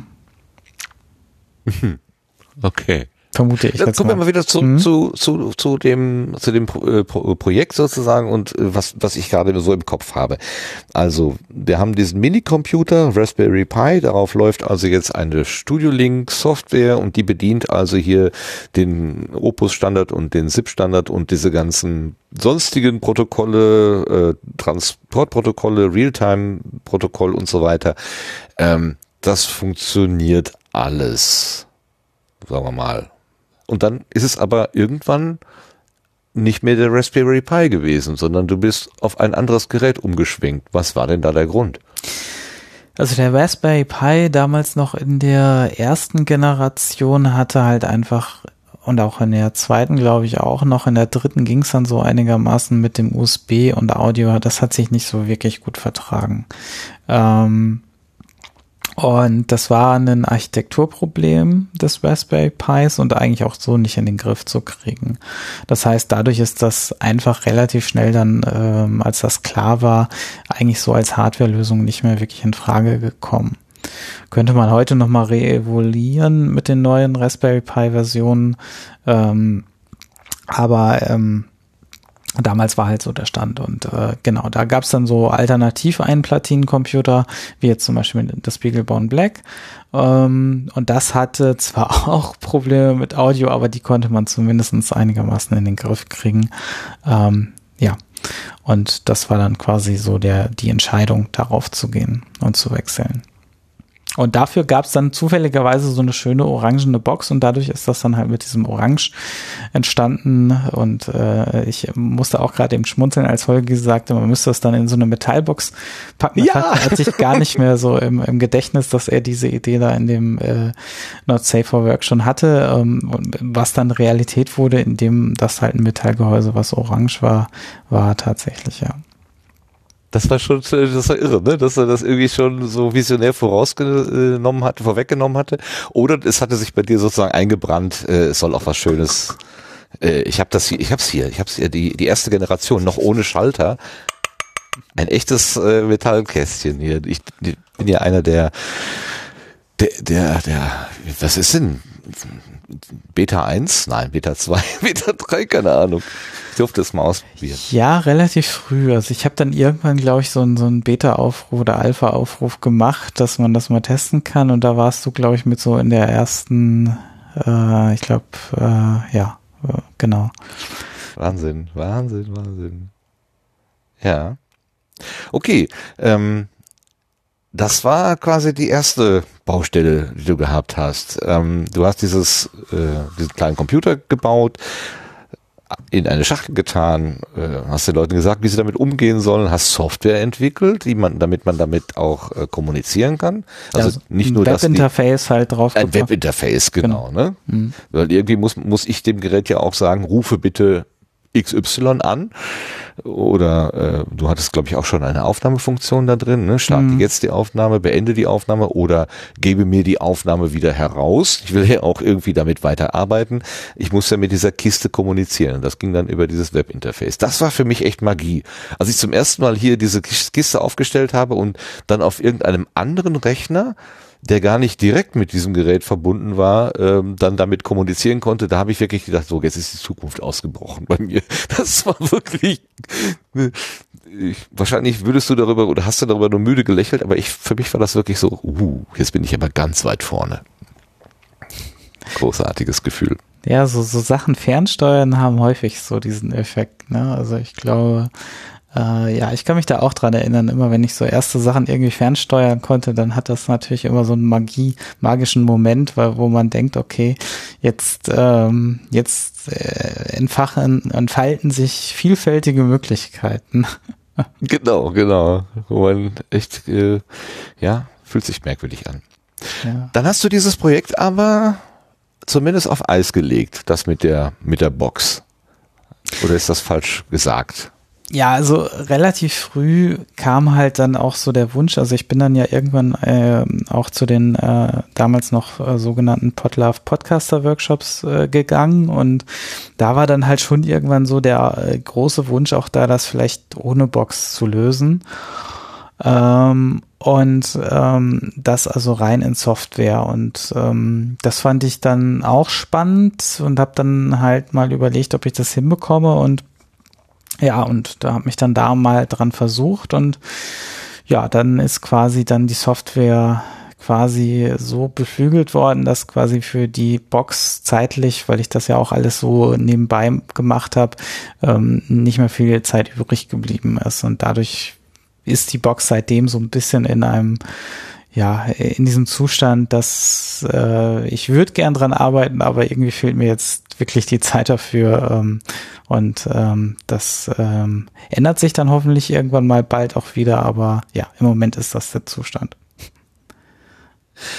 Was macht denn jetzt dieses Plugin eigentlich? Also ist es so, könnte man so sagen, äh, du nimmst deine Software, schälst die aus der orangenen Box heraus, nimmst die vom Beaglebone Black weg, legst die dann auf das Desktop-Gerät des Benutzers und das äh, parasiert, parasit, also so parasitär nimmt das dann da irgendwie äh, Technik in Anspruch ähm, und funktioniert dann genauso wie auf der Box. Oder ist das doch anders? Ja, im Prinzip ist es das schon. Ähm, du hast halt, ähm, wenn wir jetzt über das Plugin reden, das läuft, äh, reden wir über ein Plugin, was halt in einem gewissen Audiostandard, also normalerweise kennt man Audio-Plugins halt so aus der Audiobearbeitung heraus, wo halt Signale ähm, bearbeitet werden, also für so Mastering-Sachen oder halt um irgendwelche Effekte äh, zu produzieren, ähm, Audiomaterial zu bearbeiten, ähm, in so, sogenannten äh, Digital Audio Workstations, also DAWs, wird das häufig eingesetzt. Ähm, aber auch als Live-Plugins. Ja, das heißt also, dass, wie wir es jetzt zum Beispiel machen, dass halt live während der Sendung so ein Plugin mitlaufen kann und Funktionen übernehmen kann. Und genau, und Studio Link übernimmt halt in dem Fall die Funktion halt, äh, das Audiosignal dann zu übertragen äh, zu einer anderen Stelle und halt auch, wie gesagt, diese anderen Sachen N-1 und äh, kümmert sich um diese ganze Kommunikation. Ja, also jedem Client wird ja auch so eine Telefonnummer, so eine virtuelle Telefonnummer zugewiesen, was im Prinzip nichts, technisch nichts anderes ist, wie man das auch vom normalen Telefon äh, kennen würde. Ich hätte da jetzt auch ein ganz anderes Nummernsystem wählen können und äh, dass man da mit ganz normalen Telefonnummern arbeiten könnte. Das ist eine reine Entscheidungsfrage äh, gewesen. Ähm, so sieht's halt wie eine E-Mail-Adresse aus, ähm, was im Prinzip halt die Möglichkeit bietet, dann auch serverübergreifend ähm, Anrufe durchzuführen. Ich habe das am Anfang nicht verstanden, wie das überhaupt mit, äh, mit der DAW, also speziell ja bei Reaper Ultraschall, wie das überhaupt da zusammenspielt, bis mir irgendwann mal so äh, so ein Bild vor Augen gekommen ist. Also was macht so ein Effektgerät eigentlich? Es nimmt einen vorhandenen Ton, der wird aus der DAW oder also ich habe so ein Mischpult quasi vor Augen gehabt, damals so ein ganz äh, äh, altertümliches Gerät ähm, und äh, nimmt diesen Ton, führt den raus aus dem Gerät, macht damit irgendwas, zum Beispiel ein Hall.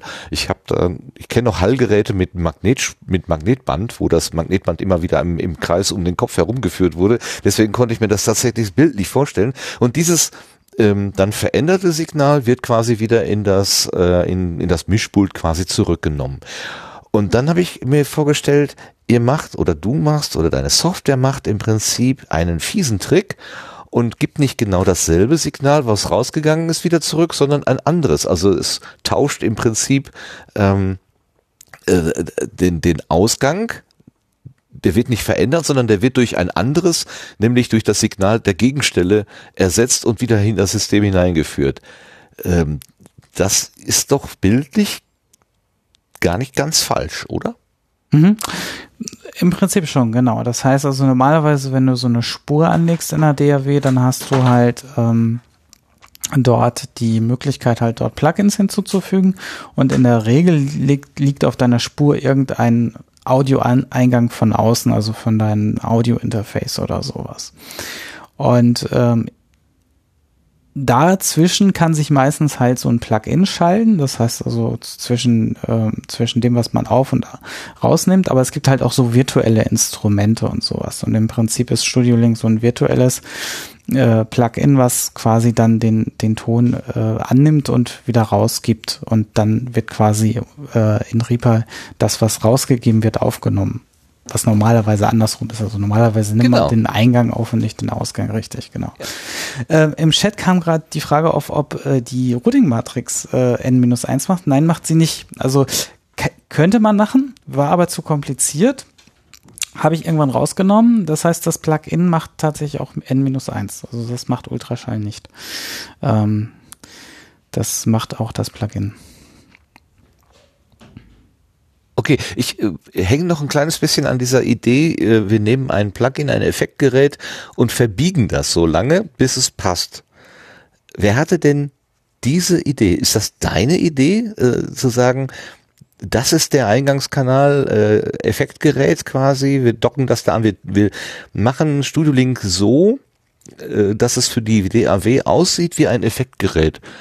Ähm, ich glaube, inspiriert war ich durch das Soundboard, was es da schon zu dem Zeitpunkt gab. Ähm, das heißt, also da habe ich gesehen, okay, ah, okay, die, die lösen das über ein Plugin mit dem Soundboard und da wird dann das Audio und hm, komme ich da auch irgendwie rein und kann ich das auch als Plugin machen? Und das war so die Grundidee dann. Und dann habe ich geguckt, ob das irgendwie machbar ist und mich halt eingelesen, wie man solche Plugins schreibt und ne, die Möglichkeiten betrachtet und versucht irgendwie einen Proof of Concept, also erstmal so ein Versuchsding aufzubauen, ob das überhaupt funktioniert. Und ja, es hat dann relativ schnell, relativ gut funktioniert tatsächlich. Dann ist der Kreis der Benutzer doch wahrscheinlich explodiert. Also die, die Box herzustellen und zu verteilen, war ja einfach physikalisch aufwendig und begrenzt. Ich glaube, es gibt auch nur weiß nicht, wie viele Boxen gibt es? 50? Noch weniger? Äh, weniger. Also ich habe hier noch ein paar mehr liegen, die ich hoffe, ich, ich auch irgendwann loswerde. Ähm, das Museum. Das Museum, ja. Aber ja, nee, also das waren vielleicht so 20 oder so maximal. Ähm, und ja, nee, klar. Also dann ist wirklich auch mit der Standalone dann äh, sind die Nutzerzahlen. Also ich habe eben mal reingeguckt. Die Zahlen muss man jetzt mit Vorsicht genießen. Also es sind seit äh, 2016 äh, 20.000 Accounts registriert worden. Krass. Das, äh, Wahnsinn. Das sind aber auch, ich ich kann mir nicht vorstellen, dass das wirklich alles ähm, äh, richtige Accounts sind. Also ich könnte mir auch vorstellen, dass da irgendwelche Crawler oder so mal dabei waren oder irgendwelche Systeme, die sich die Standalone runterladen und ausführen, weil dann wird der Account schon erzeugt. Also das könnte ich mir irgendwie besser vorstellen. Also gehen wir mal davon aus, dass vielleicht so irgendwo, also die Hälfte, denke ich mal, ist eher eine realistischere Zahl als 20.000 ähm, wirklich. Also, ja, aber trotzdem. Ja, also an den Nutzungszahlen sehe ich halt, dass es so um die, also es muss so um die 1000 aktive Nutzer und Nutzerinnen geben in etwa. Okay. Auf jeden Fall mit der mit der Möglichkeit, das quasi in sein eigenes äh, DAW so einzubauen, ohne dass man jetzt Hardware kaufen muss oder so, ähm, hat sich das logischerweise vervielfältigt und damit aber wahrscheinlich auch die Rückmeldungen von Nutzerinnen und Nutzern, die dann gesagt haben, hier funktioniert was nicht, hier ist was inkompatibel, wir hätten aber gerne noch, dass das auch noch funktioniert und, und so weiter. Also da ist doch dann wahrscheinlich ähm, die Arbeit an diesem Ding plötzlich auch ein bisschen anders geworden, weil eben so viel Rückmeldungen und Wünsche und wie, wie nennt ihr das so schön? Feature Requests äh, bei dir dann aufgelaufen sind. Hm. Klar, das Testen ist natürlich, wenn du, das war auch so, deswegen auch so dieser erste Grundgedanke, das erstmal auf diese Box zu beschränken, weil das ist eine Plattform, die ich dann wieder, wie ich das auch bisher immer kannte, dann unter Kontrolle ja, habe. Ne? Genau. Das heißt also, da, da habe ich nicht, da, da laufen keine Systemupdates, die ich nicht unter Kontrolle habe, da sind halt keine anderen Installationen drauf, die ich nicht unter Kontrolle habe, was ja halt alles bei einem normalen Desktop, Laptop und so weiter der Fall ist. Ne? Also da sind dann Programme, Virenscanner machen mir immer noch das Leben teilweise schwer ähm, und ähm, ja, das ähm, das ist einfach dann natürlich äh, eine ganz andere Umgebung, in der man sich dann plötzlich befindet und wo man natürlich dann auch, wie du sagst, das dann auch mit ganz anderen Nutzungsanfragen dann äh, zurechtkommen muss. Das ähm, das ist tatsächlich gerade auch, weil es dann ja auch drei verschiedene Systeme sind, also ähm, Linux, Windows und macOS, ähm, das dann sogar noch mal mal zwei, weil es halt Plugin und Standalone, die teilen sich zwar sehr viel Code, aber im Prinzip das Testen ist ein ganz anderes, weil es ja auch in ganz anderen Umgebungen dann läuft. Ähm, das heißt, das muss alles auch separat getestet werden und ähm, lässt sich auch schwer automatisieren. Und das macht auch, auch mit einem Großteil der Arbeit aus, die Sachen zu testen und äh, immer wieder zu gucken, wenn es irgendwelche Probleme gibt, das dann zu beheben. Deswegen auch die lange Beta-Phase, weil das dann nebenbei schon zu machen ist tatsächlich echt schon, schon echt Arbeit gewesen.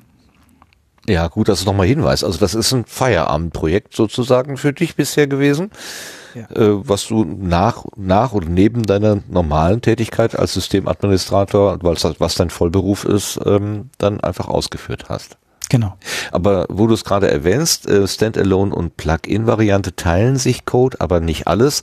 Ähm, was, was unterscheidet denn eigentlich oder was muss denn eigentlich zur sagen wir mal, zu dem Plugin, was sich ja gemütlich in die DAW so einkuscheln kann und da ganz viele Funktionen übernehmen kann. Was muss denn da eigentlich zur Standalone noch dazu geflanscht werden, damit das ein selbstständiges Lebewesen wird? Ähm, die ganze Audiotreiber-Geschichte. Ja, das heißt also, wie spricht man mit dem Betriebssystem, dass man Zugriffe auf das Audio-Interface bekommt, was auch gerade so in den letzten Versionen jetzt ja auch immer ein bisschen komplizierter wird aus Datenschutzgründen. Ich wollte gerade sagen, ist ja sehr abhängig vom Betriebssystem, ne? Oder von der Genau, ja, richtig. Und die bauen halt zum Beispiel in letzter Zeit sehr viele Datenschutzsachen ein, wo dann halt auch so Abfragen Ach. kommen, äh, ob man das Mikrofon jetzt benutzen wird, was, was jahrzehntelang quasi, quasi konnte jedes Programm unbemerkt, wenn es geöffnet wurde, auf das Audiomikrofon zugreifen, was natürlich gut ist, dass das visualisiert wird. Aber ja. natürlich, äh, wenn das nach Jahrzehnten dann irgendwann mal umgestellt wird, schon halt auf beiden Seiten, sowohl Entwickler und Entwicklerinnen als auch bei den NutzerInnen äh, für äh, interessante Effekte und äh, sorgt, dass, dass man daran nicht denkt, dass die Software auch freigeschaltet sein muss dafür. Und natürlich dann auch ein Problem darstellt, wenn. Äh, zertifiziert muss sie dann wahrscheinlich sein, ne? Ist das nicht? Also unter macOS muss sie, ähm, naja, also ja, da, da gibt's jetzt Zertifizierungsregeln, die sind relativ gering, die sind nicht so wirklich schwer zu erreichen, aber also man muss halt ein Entwicklerzertifikat haben und so weiter und so fort und die Software einmal bei Apple hochladen, dass sie sich die quasi einmal automatisiert angucken, ob da irgendwie Schadcode oder sonst was drin ist und ähm, und auch sagen, was man quasi für Schnittstellen bedienen will. Und dann wenn die geöffnet wird, dann kriegt man einmal so den Hinweis, hey, diese Software greift auf dein Audio-Interface zu oder auf dein Mikrofon. Äh, möchtest du das, möchtest du das nicht? Und dann wird sie quasi, wird sich das, diese Entscheidung aber Gott sei Dank auch gemerkt. Wobei Gott sei Dank ist halt auch schwierig, wenn man da Nein sagt, dann muss man wirklich schon wissen, in welchen Datenschutzeinstellungen man das dann wieder aktivieren kann. Weil ich als Software habe leider nicht die Möglichkeit zu fragen, kriege ich nochmal Zugriff oder darf ich nochmal um Erlaubnis fragen, weil das macht Apple und die machen das kein zweites Mal.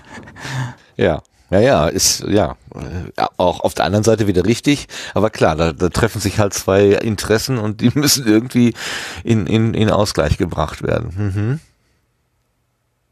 Ähm, weil ich gerade lese im Chat hier, ich habe Angst, dass Sebastian vom Bus gestreift wird, schreibt Melonato. Gestreift ist ja noch. also, dass dir mal was passiert und dass du dieses Projekt irgendwie äh, nicht weiterführen kannst. Ähm, das ist, alles was du da machst, ist ja nicht geheim, sondern es ist offen. Da kann jeder reingucken. Oder gibt es tatsächlich Teile, wo du sagst, das ist jetzt hier äh, Sebastian äh, Geheimnis und da lasse ich, das ist Betriebsgeheimnis, da lasse ich keinen reingucken. Wie weit ist das transparent für andere? Also die ganzen, äh, also die Standalone und das Plugin, was man sich runterladen kann, das ist komplett Open Source. Also das steht auf GitHub und auf GitLab und das kann man sich dort angucken. Da kann man sich den Source Code äh, anschauen und da kann man auch gerne mitarbeiten. Ähm, das äh, hat leider in den letzten Jahren nicht so geklappt. Also ich, es gab ein paar Ansätze, aber leider nicht so, wie man sich das vielleicht wünschen würde, wenn sowas weiterentwickelt wird. Aber da ist im Prinzip aber die Möglichkeit gegeben, das auch ohne mich irgendwie fortzuführen. Ähm, die Serverseite sieht ein bisschen anders aus. Die basiert zwar auch sehr viel auf Open Source Software, ist aber mh, mm, im Prinzip, ja, ich will jetzt nicht sagen Geschäftsgeheimnis, aber halt es bringt eigentlich nichts, sie so wie sie jetzt ist quasi zu veröffentlichen, weil das müsste dann ja schon so gemacht werden, ähm, dass andere quasi das nach Anleitung aufsetzen können. Und das ist halt auch nochmal ein sehr enormer Aufwand. Und so eine SIP-Infrastruktur ist leider schon recht kompliziert. Aber im Prinzip auch machbar. Das heißt also, wenn jemand sich dann irgendwie so einen ZIP-Server hinstellt, könnte er dann mit den Plugins, äh, wenn er die entsprechend äh, etwas anpasst, auch entsprechend arbeiten. Also es wäre jetzt kein Hexenwerk. Mhm, okay. Und der Server ist, du hast das im, im Lautsprecher so schön gesagt, eine Umlenkrolle. das, das, das äh, fand ich sehr griffig, dieses Bild. Ja. Ähm, also, wenn ich jetzt Absender bin äh, und schicke irgendwie, will, will dir auf deine was auch immer, auf deine Box, auf dein Plugin, auf deine Standalone-Variante will, will ich dir was schicken, dann geht das nicht direkt, sondern das geht einmal durch deinen Server hindurch. Es wird also quasi über die Umlenkrolle bei dir äh, durchgeschleift. Das ist wegen der schon vorhin gesagten Zugriffsbeeinträchtigungen, so dass man aus, also es ist einfacher, von mir zu deinem Server eine Verbindung herzustellen, als zum Beispiel jetzt von mir zu Lars. Warum eigentlich? Weil dein Provider, also erstmal gehen dem Provider mittlerweile IP-Adressen aus. Also das ist ja die quasi die Adresse, die eigentlich äh, benötigt wird, um im Internet miteinander zu kommunizieren. Ähm, auch wieder kann man sich auch wie eine Telefonnummer dann wieder vorstellen, dass sich Geräte irgendwie miteinander erreichen. Und im Idealfall wäre es halt so, dass jeder irgendwie so eine öffentliche äh, IP hat, die halt von außen im Internet erreichbar ist. Und äh, dann könnte man direkt miteinander sprechen. Aber in der Regel ist das leider nicht der Fall oder diese IP-Adresse äh, ähm, wird halt nur vorne verwendet und äh, auf deinem Router und in deinem Netzwerk, was du dann zu Hause hast, sind halt sogenannte private IP-Adressen und die erreicht man halt nicht direkt. Und ähm, je nachdem, was dein Router macht oder auch dein Provider noch weiter vorne, weil dem halt, wie gesagt, auch die IP-Adressen langsam knapp werden, kann es halt sein, dass, dass da sogar noch so doppelte private IP-Adressen verschachtelt genutzt werden und solche Sachen. Das heißt, dieser Rückweg, den man dann immer braucht, also raus geht ja immer, aber rein zurück, das mhm. ist halt immer ein bisschen fragil, weil ähm, das merkt sich der Router eigentlich nur so aus Performance-Gründen ähm, und äh, lässt dann nochmal so den Rückweg zu, aber nach einer Zeit macht er halt zum Beispiel wieder diese Verbindung zu und dann kommt man von außen nicht mehr wieder ran. Ne? Und Mhm. das äh, ist so ein bisschen die Krux und da ist es dann immer ganz gut, wenn man so einen öffentlichen Server hat, der dann quasi diese Problematik halt nicht hat und halt äh, helfen kann in dem Moment. Mhm. Das heißt, äh, die, die Serververbindung wird nicht ständig gehalten, sondern springt nur ein. Ist das so?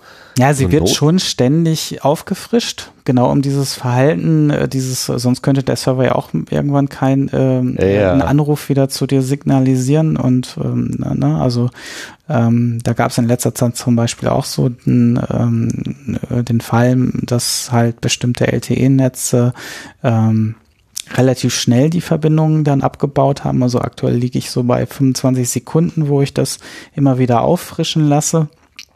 Ähm, das war vorher auf 60 Sekunden, das hat dann irgendwann nicht mehr so gut funktioniert und der Fall, der dann auftritt, ist einfach, dass man zwar ähm, dann, dann den anderen nicht mehr anrufen kann. Ne? Also dann wird die Verbindung halt nicht signalisiert, dass man jetzt mit jemandem sprechen möchte und das, ähm, ja, das ist dann halt dieser Umstand. Okay, ja, das macht es ja aber irgendwie so ein bisschen auch nachvollziehbar, warum der Server dann doch eine sinnvolle Komponente ist und äh, notwendig ist. Ähm, aber das heißt ja, ähm, dass du da auch eine ziemliche Serverlast die ganze Zeit jetzt schon die äh, äh, ja bereitstellst für im Moment kostenlos, also für uns Benutzer kostenlos. Für dich aber nicht kostenlos. Ja, also die Last ist jetzt nicht ganz so hoch, weil dieses einfache, ich schicke dir mal alle 25 Sekunden ein Paket, ist jetzt nicht unbedingt ähm, ähm, sehr lasttreibend. Ähm, nur wenn man halt wirklich relativ viele Verbindungen hat, also wenn man jetzt ein großer Provider hat, dann ist das natürlich richtig, äh, dann, dann macht das schon natürlich was aus. Ähm, da gibt es auch nochmal Optimierungsmöglichkeiten, aber im Prinzip ist das jetzt nicht so so wild. Also ich habe halt aus meiner beruflichen Sicht halt Server ähm, ähm, sowieso vorhanden. Das heißt, die sind laufen jetzt nicht dediziert, äh, also nur für Studio Link, sondern die sind halt auch so genutzt gewesen. Aber ja, es gibt halt Sachen, die sind schon äh, intensiver als andere. Zum Beispiel das Streaming, was dann ja auch irgendwann dazu kam. Genau, da wollte ich gerade fragen. Das war ja am Anfang noch nicht so drin, dieses Streaming, also das Mithören können für, äh, für Dritte, so wie was wir jetzt gerade machen. Äh, Wir beide unterhalten uns, aber es können auch ganz viele Menschen draußen mithören, die jetzt selber aber nicht keinen, keinen Kanal haben, um mitzusprechen. Die können also nur hören. Ähm, anders als Lars beispielsweise, der kann hören und sprechen. Also wir haben nochmal in, in der Kommunikation Unterschiede. Ähm, und da wollte ich fragen, dieses, dieser, ja, dieser Punkt, in dem das, wie, wie heißt das, Broadcasting beginnt, also dieses äh, Rundversenden beginnt, das ist dein Server. Das ist jetzt nicht irgendwie ein, ein Endgerät hier von uns, sondern das läuft über deinen Server. Genau, richtig. Okay. Das macht ja auch Sinn.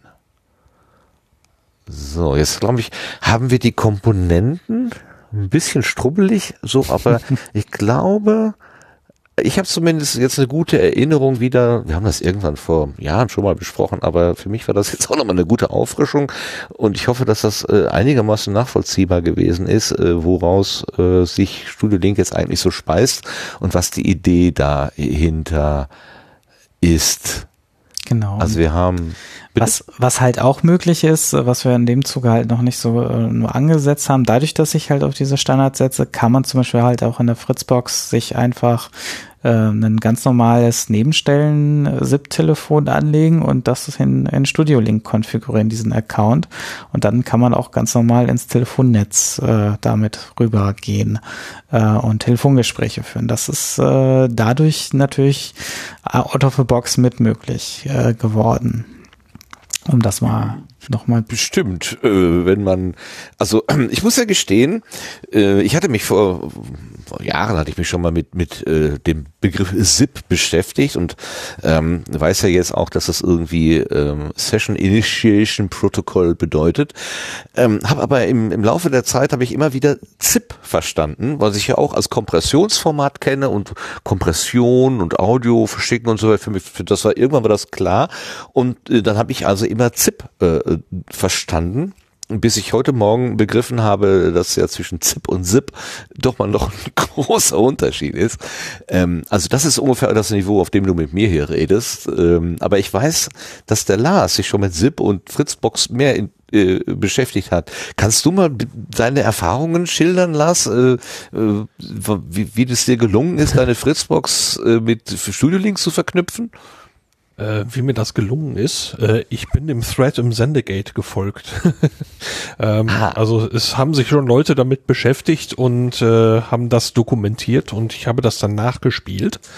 Ähm, und äh, ja, das funktionierte eben sehr erfolgreich und bietet mir die Möglichkeit, ich habe es noch nicht gebraucht, aber es bietet mir die Möglichkeit, ein Telefonat auf eine meiner ISDN-Nummern sozusagen zu legen. Also ich habe fünf Rufnummern mit meinem Anschluss.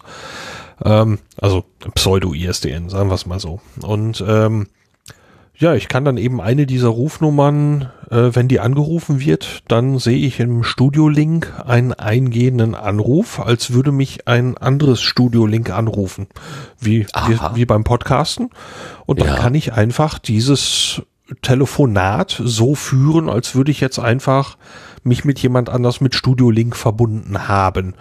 Äh, und hat dann eben den, das hat dann eben den Vorteil, dass, falls ich es mal brauche, wenn man mal Reisekosten sparen muss oder, oder äh, jemand ist wirklich sehr, sehr weit weg oder man möchte ein kurzfristiges Telefoninterview führen oder so, dafür habe ich mir das eingerichtet, um diese Möglichkeit zu haben, dass ich sage, ich möchte für meinen Podcast zur Not auch mal ein Telefoninterview machen können, dann kann ich es direkt in der DAW, also in Ultraschall oder ja, Ultraschall äh, oder im auch Hindenburg mitschneiden. Ah, aber du kannst nur angerufen werden. Du kannst es nicht aus. Nee, nee, nee, ich kann auch rauswählen. Aha. Dann gibst du einfach da äh, in das Feld, wo wir normalerweise die Studio-Link-Nummer eingeben, gibst du dann einfach die normale Telefonnummer ein? Das ist jetzt eben her, aber Sebastian, das ist so, ne? Richtig, es taucht dann ein zusätzliches Feld auf, wo du quasi auswählst, mit welchem Account du rauswählen willst. Also ob du mit dem Studio-Link halt dich äh, mit einem anderen Studio-Link verbinden willst oder ob du halt über diesen Fritzbox-Account rauswählen kannst. Also den Unterschied muss man ja einmal an der Stelle machen, äh, damit Studio-Link weiß, worüber du jetzt raus willst und das kann man einfach rauswählen in so einem Drop-Down-Menü und dann wählt man quasi ganz normal mit einer Telefonnummer raus. Was ich jetzt noch nicht implementiert habe, ist halt so ein richtiges Tastenfeld, dass man vielleicht so auch Telefonanlagen äh, oder sowas oder irgendwelche ähm, äh, Schleifen oder sowas dann sich da weiterhangeln kann. So, so ähm, das, das wäre aber technisch machbar. Also die Funktionen sind da, sie sind halt nur nicht so gesehen äh, im User Interface vorhanden, dass man das auch damit dieses Tonwahlverfahren, was man dann drücken Sie jetzt die Eins oder sowas machen kann. Wow, jetzt bin ich aber gerade doch ein bisschen geplättet. Soweit äh, hatte ich das äh, Projekt doch noch nicht verfolgt, muss ich gestehen. Wobei, mir fällt spontan ein, ich habe vor ein paar Tagen gesehen, da hatte sich jemand ein Mobiltelefon gebastelt mit Wählscheibe drauf. Das wäre doch auch cool, wenn du eine Wählscheibe, also wo man richtig noch so richtig dran drehen kann, äh, zum Eingaben, zur Eingabe von Nummern benutzen könntest. Aber gut, das ist nur eine kleine äh, verrückte Neben Nebengeschichte. Also, äh, es ist aus einer Idee, die Tim Pritloff irgendwann mal im Jahr 2000 und, was haben wir gesagt, 13 war das, ne? Mhm. Äh, in die Welt gepustet hat, inzwischen doch ein ziemlich großes Ding geworden, was man sogar ähm, mit seiner Telefonanlage verknoten kann und vielleicht sogar Auslandskorrespondenten oder so Gespräche für große Radio, Rundfunkanstalten äh, durchaus möglich macht. Und ich habe auch schon Fotos gesehen, wo Studio Link in große ähm, Studiopulte irgendwie mit eingebaut worden sind. Da gab es mal so ein, so ein ikonisches Bild, da hatte jemand so eine ganze Leiste von, von Knöpfen und ein Knopf war mit Studio Link beschriftet. Das sah sehr gut aus. Kannst du dich noch erinnern, das Bild? Mhm. Ja, das müsste von Sascha gewesen sein. Ähm, ja. Also einen anderen Sascha, nicht den Sascha hinter ja, ja, ja, ja, Chat. Klar. ja, ja, das ist äh, genau, das ist aus einem freien Radioprojekt oder ähm, einem Radioprojekt, genau. Hm? So, das heißt, du hast also Anwenderinnen und Anwender in der Podcast-Welt, aber auch in der professionellen Welt. Und wir sind noch immer in der Beta-Phase. Die ist jetzt äh, dann ähm, wie, wie, wie, wie lang ist die Beta-Phase jetzt? Ja, ich, also es hing halt an der Beta-Phase, hing halt immer so mit dran. Während der Beta-Phase ist es kostenlos. Das heißt also für mich ja, ja. war das Ende der Beta-Phase auch daran halt geknüpft so ein bisschen, damit ich diesen, äh, ja, dass ich da halt äh, Wortlaut halte und äh, ja, dementsprechend war es dann immer in der Beta-Phase, auch wenn es, denke ich mal, immer wieder doch äh, wesentlich stabiler läuft, ähm, als ähm, dass man vielleicht so von Beta-Software normalerweise gewohnt ist, ja. Ähm, aber das hört dann jetzt auch natürlich so ein bisschen auf und äh, ich hoffe auch, dass da jetzt mit dem Ende der Beta-Phase nicht mehr Probleme auftreten als während der Beta-Phase. Wenn wir jetzt so von ausgehen, äh, der Impuls wurde gesetzt im Mai 2013, dann hast du ja erstmal angefangen, was zu bauen oder so. Sagen wir mal, du hast Anfang 2014 irgendwas äh, herausgebracht und wir sind jetzt im Jahr 2020. Das wäre eine Beta-Phase von etwa sechs Jahren. Kommt das ungefähr hin? Ja, es kommt drauf an, wie du es jetzt rechnest. Also ich würde vielleicht so, als die Software-Varianten ihr erstes Licht äh, der Welt erblickt haben, das war halt so äh, am Anfang 2016 im Januar. Also ja, weiß nicht, ob du die Zeit, ob man die jetzt schon davor zählen will. Ähm, ich möchte gerne auf die längste Beta-Phase der Welt hinaus. Also. ja, dann müssten wir sie mitzählen, ja. Aber ich glaube, das. Okay. Oder ist das BER als Beta-Phase zu. aber, aber, aber, aber, diese Tage sind gezählt. Jetzt, heute ist der 27. Äh, Februar. Dieses Jahr ist ein Schaltjahr, deswegen, es gibt noch den 28. und den 29. Aber mit der, mit dem Datumswechsel zum 1. März ändert sich das. Tata, Raus aus der Beta-Phase, rein in die Produ Produktivphase. Was passiert? Ja, im Prinzip für diejenigen, die äh, Plugin und Standalone benutzen, passiert nicht so viel. Das heißt, für diejenigen bleibt es auch nach wie vor kostenlos. Die Open Source Clients werden also nicht irgendwie jetzt kommerzialisiert und äh, wieder in verschlossene Türen gebracht, ähm, sondern da ändert sich erstmal eigentlich gar nichts großartig. Es gibt jetzt aber ein paar neue Funktionen und auch so ein paar neue äh, Software-Ansätze, die dann ähm, ja käuflich monatlich gegen einen kleinen einen Geldbetrag zu erwerben sind. Ähm, das heißt, ähm, darunter fällt zum einen äh, die Tatsache, dass man jetzt Wunschnamen registrieren kann. Äh, das wird äh, eine zentrale Funktion sein. Das heißt, man kann dann seine bisher doch recht sperrige ID ähm, dann eintauschen quasi ähm, bei mir gegen eine, äh, ja, eine beliebige äh, alphanumerische Nummer, die dann quasi dann, ja, zum Beispiel den Podcastnamen oder den eigenen Vornamen oder sowas enthält, was sich natürlich schneller wählen und merken lässt. Also sowas wie sendegarten.studiolink.de oder wie Ad, heißt die dann? Genau, so wie E-Mail-Adressen äh, sind die. Also ZIP-Adressen sind immer wie E-Mail-Adressen notiert, kann man sich ganz gut merken. Okay. Okay, also sendegarten at studiolink.de und dann wäre das quasi die äh, ja, die uns zugewiesen. Ja, da wäre schon der erste Wechsel. Also mit dem Wechsel okay. auf die Kommerzialisierung fällt das äh, studio-link.de weg und wird gegen ein studio.link getauscht. Es wird also ein bisschen kürzer. Okay. Ist das, ja, willst du dann auch einen Unterschied, also damit du die, die Zahlen von den nicht zahlenden Kunden besser unterscheiden kannst? Äh, nein, also die mit studio-link.de, die laufen dann auf der alten Infrastruktur. Also es wird tatsächlich ein Infrastrukturwechsel äh, stattfinden. Und irgendwann wird diese alte Infrastruktur natürlich äh, auch abgeschaltet. Aber auch die kostenlosen laufen dann auf der neuen Infrastruktur mit drauf. Nur das wird halt durch ein Update des Plugins oder der Standalone erforderlich sein, weil die alten Clients sich nicht automatisch mit der neuen Infrastruktur verbinden werden. Also das. Was, was heißt neue Infrastruktur? Mietest du jetzt ein Rechenzentrum an, weil du merkst, jetzt geht die Sache richtig los? Äh, nee, ich nutze einfach die Gelegenheit, alles einmal äh, nochmal von Grund auf zu bauen, halt auf neuen Systemen von mir, so dass ich auch alte Systeme wieder abschalten kann und jetzt auch nicht migrieren muss oder sowas. Ähm, das ist eigentlich auch ganz, ganz praktisch an der Geschichte. Ähm, und ähm, wie gesagt, es gibt auch ein paar technische interne Neuerungen, höhere Verschlüsselungsstandard und sowas, die das auch einfach erforderlich machen, dass die neuen Standalone-Version, die ich jetzt am Wochenende release, dann mit den alten nicht mehr sprechen können.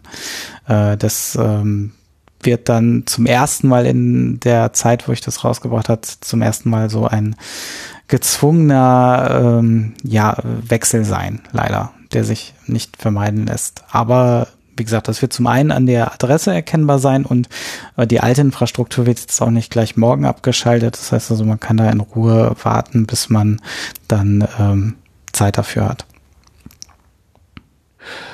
Okay, also eine nennenswerte Benutzerverwaltung habe ich ja bisher eigentlich noch nicht wahrgenommen. Ich habe mich einfach verbunden, also dadurch, dass ich die Sache in Betrieb genommen habe, hast du mir irgendwie eine Nummer zugewiesen und mit dieser Nummer konnte ich also mich verbinden mit, mit, mit anderen Stellen.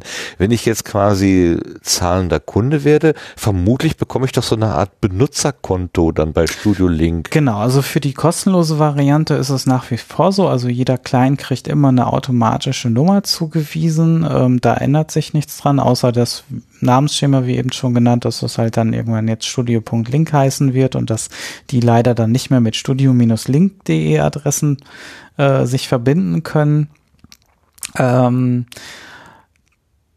und äh, genau, wenn man dann diese Zusatzfunktion nutzen wird, dann brauche ich natürlich, äh, dann muss man sich bei mir registrieren, richtig. Na, weil da muss dann ja auch, da ist dann ja auch Geld im Spiel und äh, da will man sich auch ordentlich authentifizieren, denke ich mal, äh, damit das niemand anderes nutzen kann. Okay, ich habe jetzt so ein Konto eingerichtet und werfe dir Geld zu und du gibst mir dafür einen Wunschnamen. Das ist schon schön, aber ich vermute, da ist noch mehr. Genau. Ähm, eine Funktion, die tatsächlich von der Beta-Phase dann in eine in die kostenpflichtige Variante gehen wird, ist dann zum Beispiel das Livestreaming. Also ich hatte es eben schon angesprochen, das ist wirklich so der Kostenpunkt, der halt wirklich wesentlich mehr Infrastruktur kostet, weil das natürlich auch potenziell ähm, so ein Stream halt mehr von mehr als jetzt eine Handvoll Personen gehört werden kann äh, und dann halt auch ein bisschen mehr Traffic verursacht. Aber auch das ist noch nicht ganz so schlimm.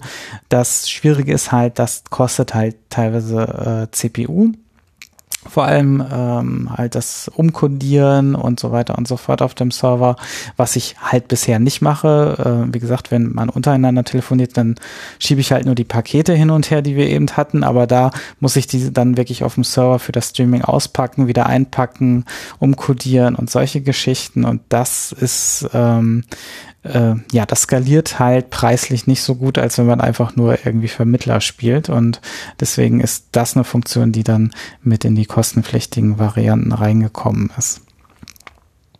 Okay, Wunschname und Streaming. Und alle guten Dinge sind drei, da ist bestimmt noch mehr.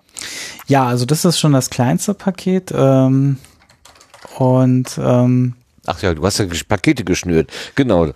Äh, dann müssen wir das vielleicht mal ein bisschen aufdröseln. Jetzt ich genau, das ist, ähm, das ist dann das kleinste Paket, wo das mit dem Wunschnamen drin ist. Ein bis vier Euro pro äh, registrierten Client wird das dann also einfach gerechnet. Also wenn ich jetzt irgendwie zwei Rechner habe mit zwei Clients, dann wären das halt zwei Euro, ähm, von denen ich dann auch jeweils streamen könnte. Äh, beziehungsweise wenn ich jetzt wirklich nur einen Rechner habe, dann ist es halt auch nur ein Euro äh, pro Monat. Ähm, das nächste Paket fängt dann an mit der Funktion ähm, Quick Web, beziehungsweise fünf registrierten Clients. Also das äh, zieht sich so ein bisschen durch die Pakete mit durch, dass halt auch die Anzahl der Clients, die äh, verwaltet werden können. Also ein Client ist halt immer entweder Standalone oder Plug-in, äh, beziehungsweise in den höheren Paketen auch die äh, mobilen Varianten. Ähm, und ja, da sind dann drei Streams drin, also in dem einfachen war jetzt nur ein Stream drin und ähm, wir nennen sie mal beim Namen. Basic, Standard und Pro. Genau. Also äh, Standard MS und L. Genau, Basic nee, wäre, genau, Basic, Basic wäre ein, ein Wunschname, beziehungsweise ein bis vier Wunschnamen, dementsprechend ein bis vier Euro im Monat. Und äh, dann ein Stream, den man dann verwalten kann äh, und mit dem man dann arbeiten kann. Also ja, Anzahl oder Stunden der Streams, das wird alles nicht begrenzt. Also das ist äh, quasi, da kann man sich dann austoben, wie man möchte. Ähm, ja, dann im Standardpaket kommt dann die Option QuickWeb dazu. Das soll dann die Möglichkeit sein, dass man ähm, neben der Standalone quasi auch äh, stattdessen einfach einen Link verschicken kann ähm, und dann quasi die ähm, Audioverbindung der Browser selbst versucht herzustellen. Das heißt, man muss nichts uh. mehr ähm, großartig herunterladen. Das, ähm, ich würde zwar immer noch dazu tendieren, die Standalone zu verwenden, weil mit der habe ich halt mehr Möglichkeiten, aber es gibt sicherlich Situationen, wo es halt äh, einfach sehr ähm, einfacher ist, äh, vielleicht mit dieser Browser-Variante zu arbeiten, auf jeden Fall. Und auch ähm, ja eine Alternative darstellt, wenn es mit der Standalone ja doch nochmal nicht klappt oder so oder umgekehrt. Ne? Also die beiden Lösungen ergänzen sich da ganz gut, dass man noch eine Option mehr hat. Ähm, ja, jemanden dazu zu holen, der vielleicht auch technisch nicht so versiert ist, indem er halt wirklich einfach nur einen Link anklickt und dann sagt, okay, hier, ähm, leg mal los. Ähm, und dann können wir miteinander quatschen. Was, was, was zeigt der Browser dann in dem Fall an? Der Browser, ähm, also das äh, wird dann so, dass man quasi zu seiner Standalone-Version, die man registriert hat, so einen Link dazu bekommt. Ähm, diesen Link schickt man der äh, Person, die man einladen möchte und dann, sobald diese Person diesen äh, Link anklickt, ähm, zeigt der dort an, ob der sich jetzt bereit ist, mit der Person zu verbinden und klickt quasi nur noch einen Button und sagt, so, jetzt geht's los und dann wird quasi die Standalone oder das Plugin ähm, angerufen äh, und ja, dann kann man direkt sprechen miteinander. Okay, eine lokale Aufnahme gibt's dann da aber nicht. Ist vorgesehen, aber wird wahrscheinlich jetzt zum Start noch nicht dabei sein, leider. Mhm. QuickWeb, was für ein hübscher Name. Hast du den ausgedacht? Es hieß vorher nur Quick, das wurde ein bisschen angemerkt, dass das nicht ganz eindeutig war, deswegen kam das Web dazu und damit konnte ich mich dann auch anfreunden, also Quick Web. Schön. Ja. Hübsch, hübsch. Genau. Okay, das ist das Standardpaket. Das also fünf bis neun Euro. Was heißt, was, warum ist dir so eine Spanne angegeben? Das ist die registrierten Clients. Also wenn du jetzt, sage ich mal, äh, fünf äh, Clients, also du hast jetzt wirklich irgendwie fünf äh, ähm, äh, irgendwie Desktop-Plugin oder Standalone-Version, die du gerne in diesem Paket mithaben möchtest, mit Wunschnamen zum Beispiel oder mit dieser Möglichkeit, äh, dass sie halt über QuickWeb Einladungen verschicken können, ähm, dann hast du halt diese Anzahl. Das richtet sich also immer nach der Anzahl der registrierten Standalone- und Plugin-Varianten. Äh, okay, pro Client kommt dann ein Euro dazu. Genau, richtig. Genau, beziehungsweise ist dann inklusive äh, bei der Standardvariante, dann sind fünf mit dabei, je nachdem, aus welchem Blickwinkel man das jetzt betrachtet.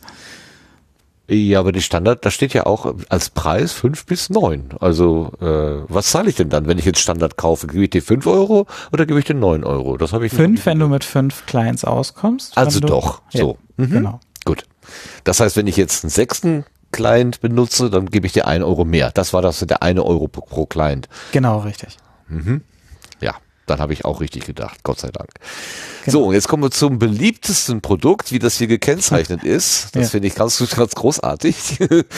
Das ja. Pro-Produkt. Genau, so, beliebt, Pro. weil es eigentlich, also immer wenn ich irgendwie von den sogenannten mobilen iOS-Android-Geräten geredet habe, äh, ging, wurden die Augen immer größer in den ganzen äh, ähm, bisherigen Vorträgen von mir und äh, da wurde auch der lauteste Applaus gefühlt immer ausgeteilt, weil das natürlich auch so ein Einstiegsmoment ist, wo man auch jemanden dazu holen kann, der jetzt vielleicht auch nicht unbedingt gerade einen Desktop oder Laptop vor sich hat und halt äh, vielleicht mit einem ja, iPad äh, oder beliebigen iOS-Gerät oder Android-Gerät einfach in eine Sendung dazugeschaltet werden kann und das auch mit möglichst hoher Qualität.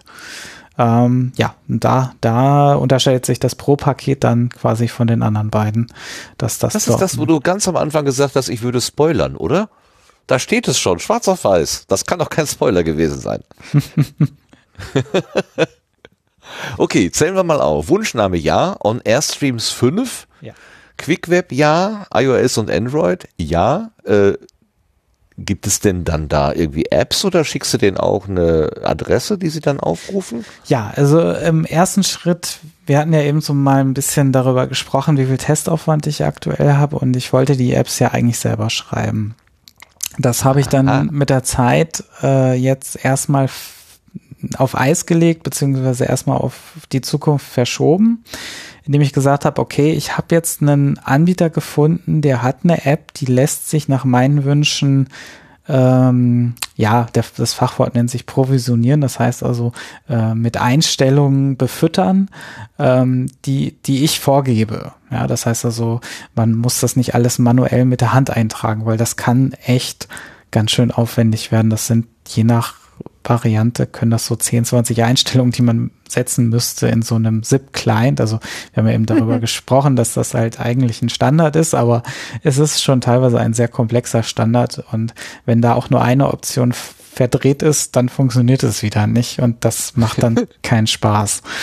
Da kriegst du die Anrufe, sagst dann, es geht nicht und dann musst du da durch das äh, durch den Telefonsupport kriechen. Das ist natürlich auch nicht und da schön. gibt es im, im App Store, also sowohl unter Android als auch unter iOS, diese App äh, Cloud Softphone. Ähm, wenn man die jetzt, also die kann man sich jetzt schon runterladen. Mm, Kann man allerdings noch nicht so wirklich viel mit anfangen. Was dann kommt, ist so eine Startmaske, wo halt nach einem Benutzernamen und einem Passwort gefragt wird oder man kann einen QR-Code einscannen. So, der Benutzername, Passwort beziehungsweise die einfachere Variante mit dem QR-Code gibt es dann bei mir, wenn man dieses Pro-Paket äh, bucht und ähm, dann wird dieser Client eingerichtet. Man kann allerdings auch einen Link verschicken. Ja, das heißt also, man muss da jetzt nicht unbedingt den QR-Code scannen, sondern man kann auch per E-Mail einfach so einen Link verschicken. Wenn die App dann installiert ist, dann ruft äh, dieser Link die App automatisch auf und teilt der dann diese Zugangsdaten mit, damit sie sich einrichten kann. Okay, dann kann ich also von meinem Telefon aus mich in irgendeinen Podcast, in einen laufenden Podcast einwählen. Genau, das ist dann, ähm, also die App ist äh, so, wie man das von so einem Telefoniefunktion von seinem, also als wenn man ganz normal mit dem Handy telefonieren würde. Ja, ja. So ja, ist im ja. Prinzip die App auch gestaltet. Da ist auch ein Nummernfeld. Da muss man, das, das kann man ein bisschen ignorieren, weil äh, man natürlich vielleicht auch Buchstaben eintippt. Also man geht dann einfach entsprechend in die App rein. Man kann aber auch den anderen ja anrufen. Na, also es sind ja beide Richtungen immer möglich. Wow. Ach so, und ergänzend muss ich noch sagen, registrierte Clients im 10-Euro-Paket, also im Pro-Paket, in den beliebtesten sind dann auch 10 Clients drin. Ja, genau. Der Einfachheit halber habe ich 10 reingeschrieben. Im Prinzip sind es dann, geht, setzt es sich dann da sofort. Also wenn man jetzt wirklich mehr brauchen würde, dann würde es einfach mit einem Euro ähm, dann äh, wieder weitergehen. Aber das ähm, ist, denke ich mal, jetzt für den Anfang, für die meisten sind 10 Clients, glaube ich, äh, weit von dem entfernt, was sie wirklich benötigen. Ähm, und ähm, ich glaube, viel spannender sind halt diese Zusatzfunktionen, in, in denen Ja, sich die Pakete äh, unterscheiden. Äh, Man muss dazu sagen, weil man äh, bei dir ja nie sicher sein kann, ob das 10 Euro pro Jahr sind. Nein, nein, es sind 10 Euro pro Monat. Also das ist tatsächlich Monatskosten, die da aufgerufen werden. Genau. Und darunter steht es halt auch nochmal, also diese ganzen Funktionen wie Mehrspuraufnahme, ich kann äh, die Anzahl der Teilnehmer ist halt eine technische Grenze lokal mit der Standalone und so weiter. Daran ändert sich nichts, also das bleibt so. Ähm, das, äh, da wird nichts eingeschränkt oder ähnliches jetzt auf den Clients. Ja, aber irgendwann fallen ja die adstudio-link.de Adressen weg. Dann wird das Freemium doch nicht mehr funktionieren, oder? Äh, nee, das hast du falsch verstanden. Die, Okay. das wird fortgeführt nur mit äh, studio.link-Adressen. Ah, Du okay. musst, es wird quasi ein, ein, man muss halt einmal updaten. Das ist eigentlich der Okay, ja ganze- genau. Ich muss mir irgendwann mal dann mal äh, eventuell eine neue, äh, ja, äh, Genau. eine neue freie Adresse vergeben lassen. Okay, jetzt verstehe ich. Nur die, ähm, äh, die Universen, die sind nicht kompatibel. Also die studio-link.de äh, Adressen Ja, können also- nicht die studio.link Adressen anrufen. Können sie schon. Es, es kommt dann nur eine Fehlermeldung, die heißt Call not acceptable. Das liegt halt daran, weil halt die ähm, Verschlüsselungsstufe in der Ecke höher ist und das können die alten Clients leider nicht. Ähm, und ich habe jetzt, also ich nutze jetzt quasi die Umstellung auf das kostenpflichtige Modell, diesen Bruch einmal durchzuführen. Den habe ich eigentlich schon relativ lange geplant, nur wollte ich das auch nicht unbedingt, wollte ich das schon ein bisschen vermeiden, dass sich dass die Studio Link Versionen untereinander inkompatibel werden. Ähm, das wird damit letzt leider einmal quasi passieren, dass man einmal updaten muss. Was man allerdings sowieso äh, gerne tun sollte, weil natürlich jede Version auch Bugs verbessert. Äh, Bugs verbessert, ja. Ähm, äh, ja. Außerdem machen Update ja Spaß. Also ja, kann ich ja sowieso nur jedem empfehlen. Genau. Und wenn irgendwo ein Problem auftritt, dann immer gerne melden. Also ähm, ich bin da wirklich der Letzte, der dann wirklich nicht hilft, auch wenn ich da eben gesagt habe, ich fühle mich auf dem Server wohler. Ähm, das, ähm, ich mache das schon sehr gerne. Es ist halt nur eine andere zeitliche Einteilung und ähm, ähm, ja, ich denke, da findet man aber irgendeinen Weg, dass ich mir das angucken kann. Hier sind zwei Fragen im Chat aufgetaucht. Ja. Wie schaut das aus bei Clientwechsel beziehungsweise neuer Rechner? Wenn man nur einen nutzen sollte, fragt Shelter 87. Äh, du kannst, ähm, also ich denke, ich werde das in Zukunft noch ein bisschen komfortabler machen, aber was man immer machen kann, man kann den, man kann die registrierten Clients mit den Wunschnamen jederzeit entfernen und dann auf einen neuen Client wieder registrieren. Ja, das heißt also, wenn man einen Rechner wechselt, hat man in der Regel den Fall, dass sich diese ID eigentlich ändert. Das heißt, äh, ja, das kann man einfach selber dann im Webinterface entsprechend umstellen. Ähm, in der Zeit wird jetzt wahrscheinlich niemand darauf warten, den eigenen Wunschnamen zu äh, kapern, in dem Moment, wo man kurz auf Löschen und wieder hinzufügen geht. Also das kann man dann relativ bequem selber machen. Okay, das klingt ja einfach. Und wie sagt mein Gesprächspartner an, dass er ein Client aus meinem Paket ist? fragt der Mailonator. Der Satz ist, glaube ich, ein bisschen äh, abgebrochen irgendwie. Wie sagt mein Gesprächspartner an, dass er ein Client aus meinem Paket ist?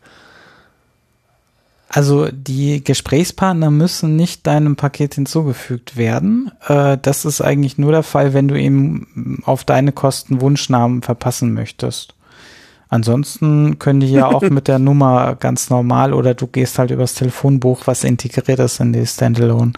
Ähm, ähm, denn dementsprechend also man kann andere Personen natürlich damit verwalten, weil man dann braucht nur die Nummer, aber ähm, das muss nicht passieren. Ne? Das macht man vielleicht so unter sich, wenn man jetzt irgendwie einen, eine Podcast-Gruppe ist, dann kann man sich natürlich, aber daran ist nicht gebunden, ob man miteinander telefonieren kann. Es ist wirklich nur diese, bei diesen Wunschnamen geht es halt wirklich nur darum, äh, dass dieser Wunschname registriert ist. Äh, jetzt habe ich, jetzt hab ich gerade den, den Halbsatz, glaube ich, nicht ganz begriffen. Ich könnte für jemand anderen einen Wunschnamen einrichten? Könnte ich für Lars den Wunschnamen Waffelmeister einrichten? Oh! ja, wenn, du, wenn, er, wenn er dir seine ID gegeben hat, ja, dann könntest du das tatsächlich machen.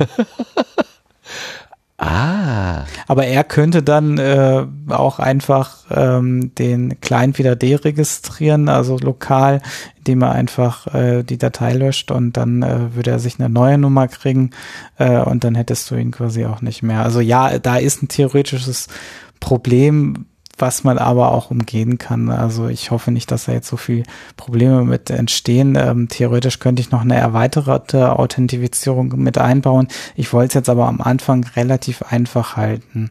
Aber ja, ist ein theoretisches äh, Ding, dass man natürlich anderen einfach gezwungenermaßen Adressen zuweisen kann. Das äh, ginge tatsächlich. Äh, jetzt nochmal bitte vom, vom äh vom, von, vom Prozess her.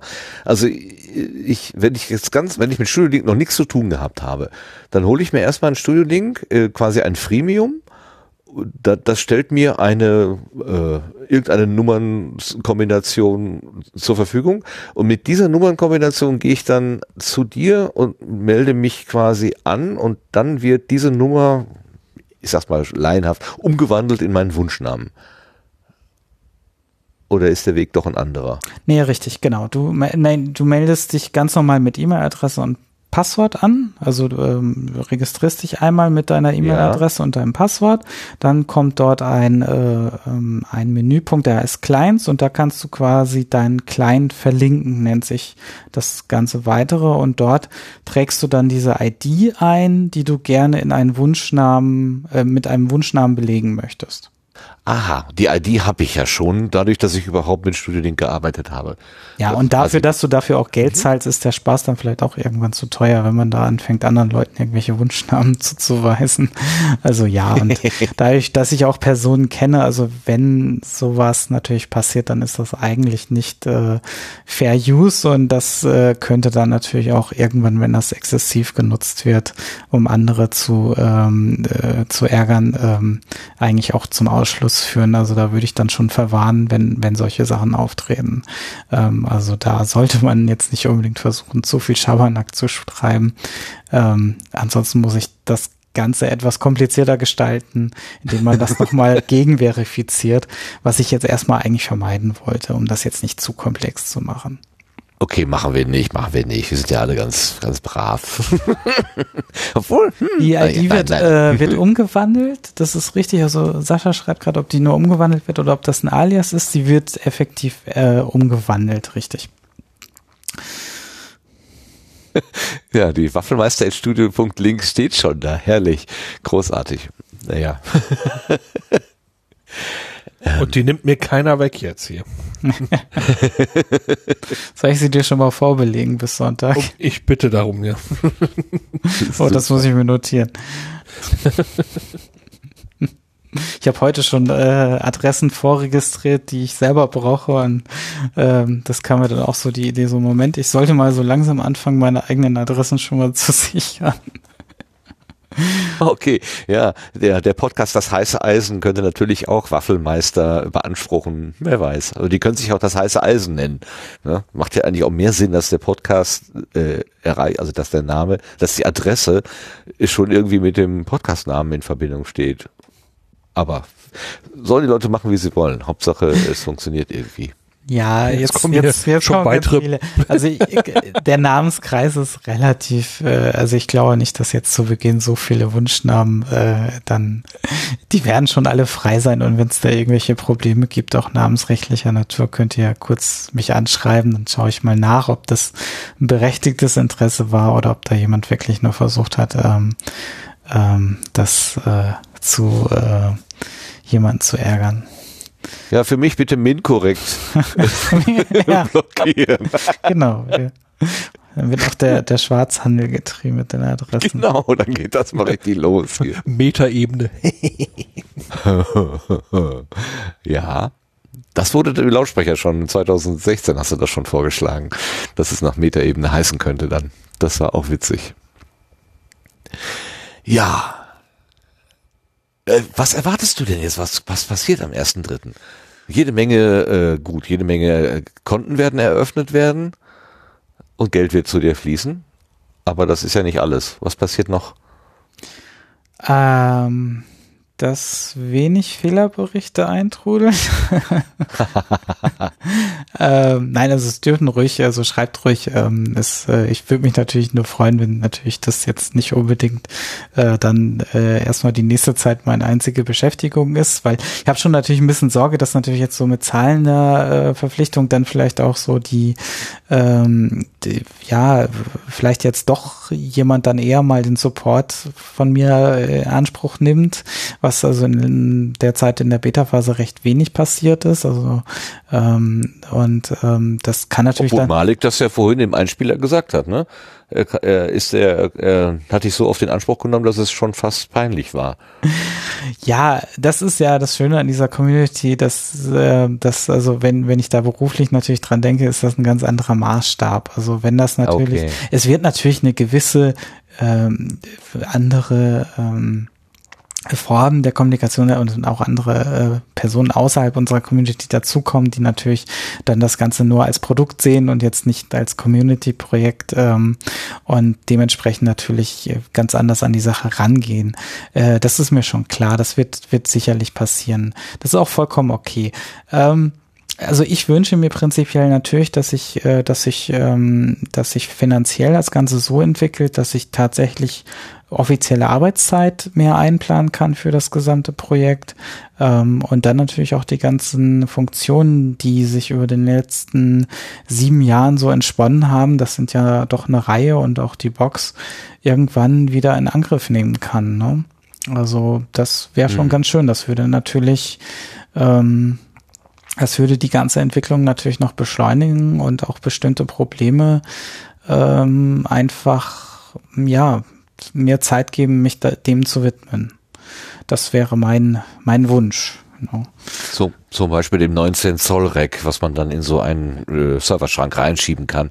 Das wurde ja schon gewünscht vom Jan zum Beispiel. Ja, das Genau, da, das, wie gesagt, da gab es verschiedene Ideen und auch schon Ansätze von mir und es ist halt immer eine Zeitfrage, diesen Ideen so gesehen weiter nachzugehen. Ob sich das dann wirklich wirtschaftlich lohnt, muss man mal gucken, ob man da noch in der Preisrange kommt, die sich lohnt, aber ich denke schon, dass da Potenzial ist, was sich in dieses Konzept eigentlich so einfügen kann. Und wenn es erstmal nur ein Demo-Gerät ist, von dem man dann quasi die, die Erfahrung einfach hat, ähm, das dann ähm, auch auf andere Hardware-Varianten zu transportieren, ist ja auch immer ganz nützlich. Naja, gerade wenn du sagst, es ist, äh, also die Übertragung von Sprache ist das eine, aber vielleicht auch irgendwann mal ähm, sowas wie Rundfunktechnik, also wirklich so, was weiß ich, ein Konzert oder so zu übertragen, zumindest, äh, es muss ja nicht mehrspurig sein, aber zumindest die gemischte Summe im Stereo ähm, nach außen zu bringen. Ähm, das ist ja jetzt wahrscheinlich dann auch nicht mehr so weit weg. Ne? Also, Nö, also technisch ist das, also es ist auch auf meiner To-Do-Liste, diese Rundfunkanstalten, das kam ja auch aus dem Gespräch, was Holgi angesprochen hat, die verwenden halt auch SIP und die haben halt diese Audio-Codex und äh, ähm, das wird auch schon teilweise die Software, die, also ich nutze ja auch Open Source Software, auf die ich wiederum weiter aufbaue, wie ich das schon gesagt habe. Also es ist BearZip in dem Fall. Äh, statt OpenOB ist es dann geworden. Also ähm, und ähm, das äh, wird tatsächlich auch schon von Rundfunkanstalten teilweise schon mit au kommerziellen Audiocodecs in Verbindung eingesetzt.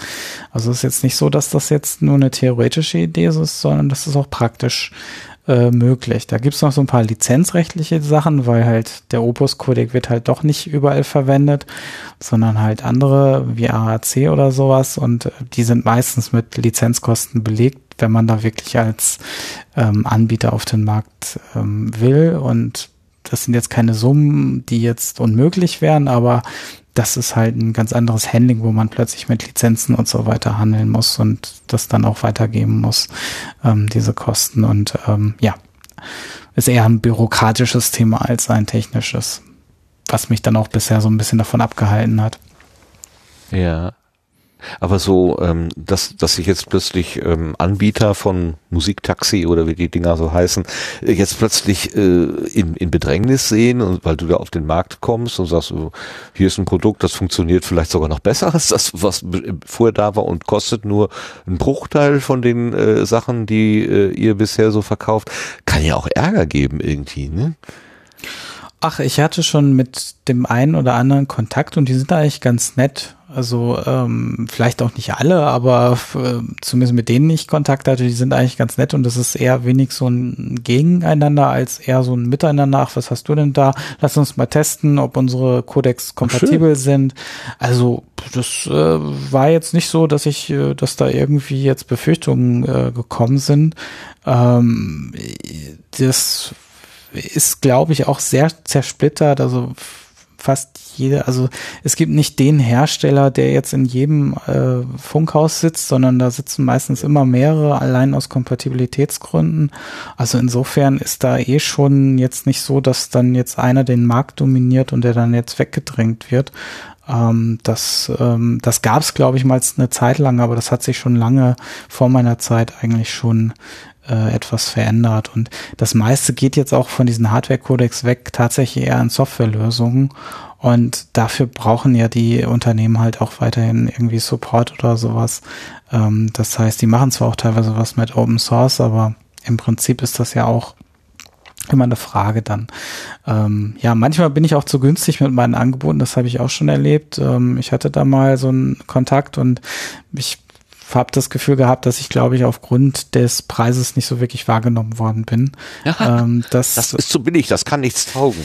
Das mhm. ist leider dann auch wieder so die, die andere Seite, dass das natürlich, ähm, und ich jetzt auch nicht unbedingt dieser klassische Verkäufer bin, der dann da irgendwie äh, die Zeit hat, auch da irgendwie ständig vorstellig zu werden und dann vielleicht da äh, Kontakte zu knüpfen, um, um dann auch wirklich da äh, äh, dann den Auftrag zu bekommen. Ne? Das ist ja auch teilweise dann schwierig, wenn man in diese Strukturen dann wieder rein will. Ähm, deswegen bin ich eigentlich ganz froh, wenn das jetzt erstmal so läuft, ohne dass ich mich da jetzt großartig äh, um solche Aufträge kümmern müsste. Das ist, glaube ich, sehr viel Klinkenputzen und auch ähm, sehr viel Arbeit, da dann am Ball zu bleiben. Ja.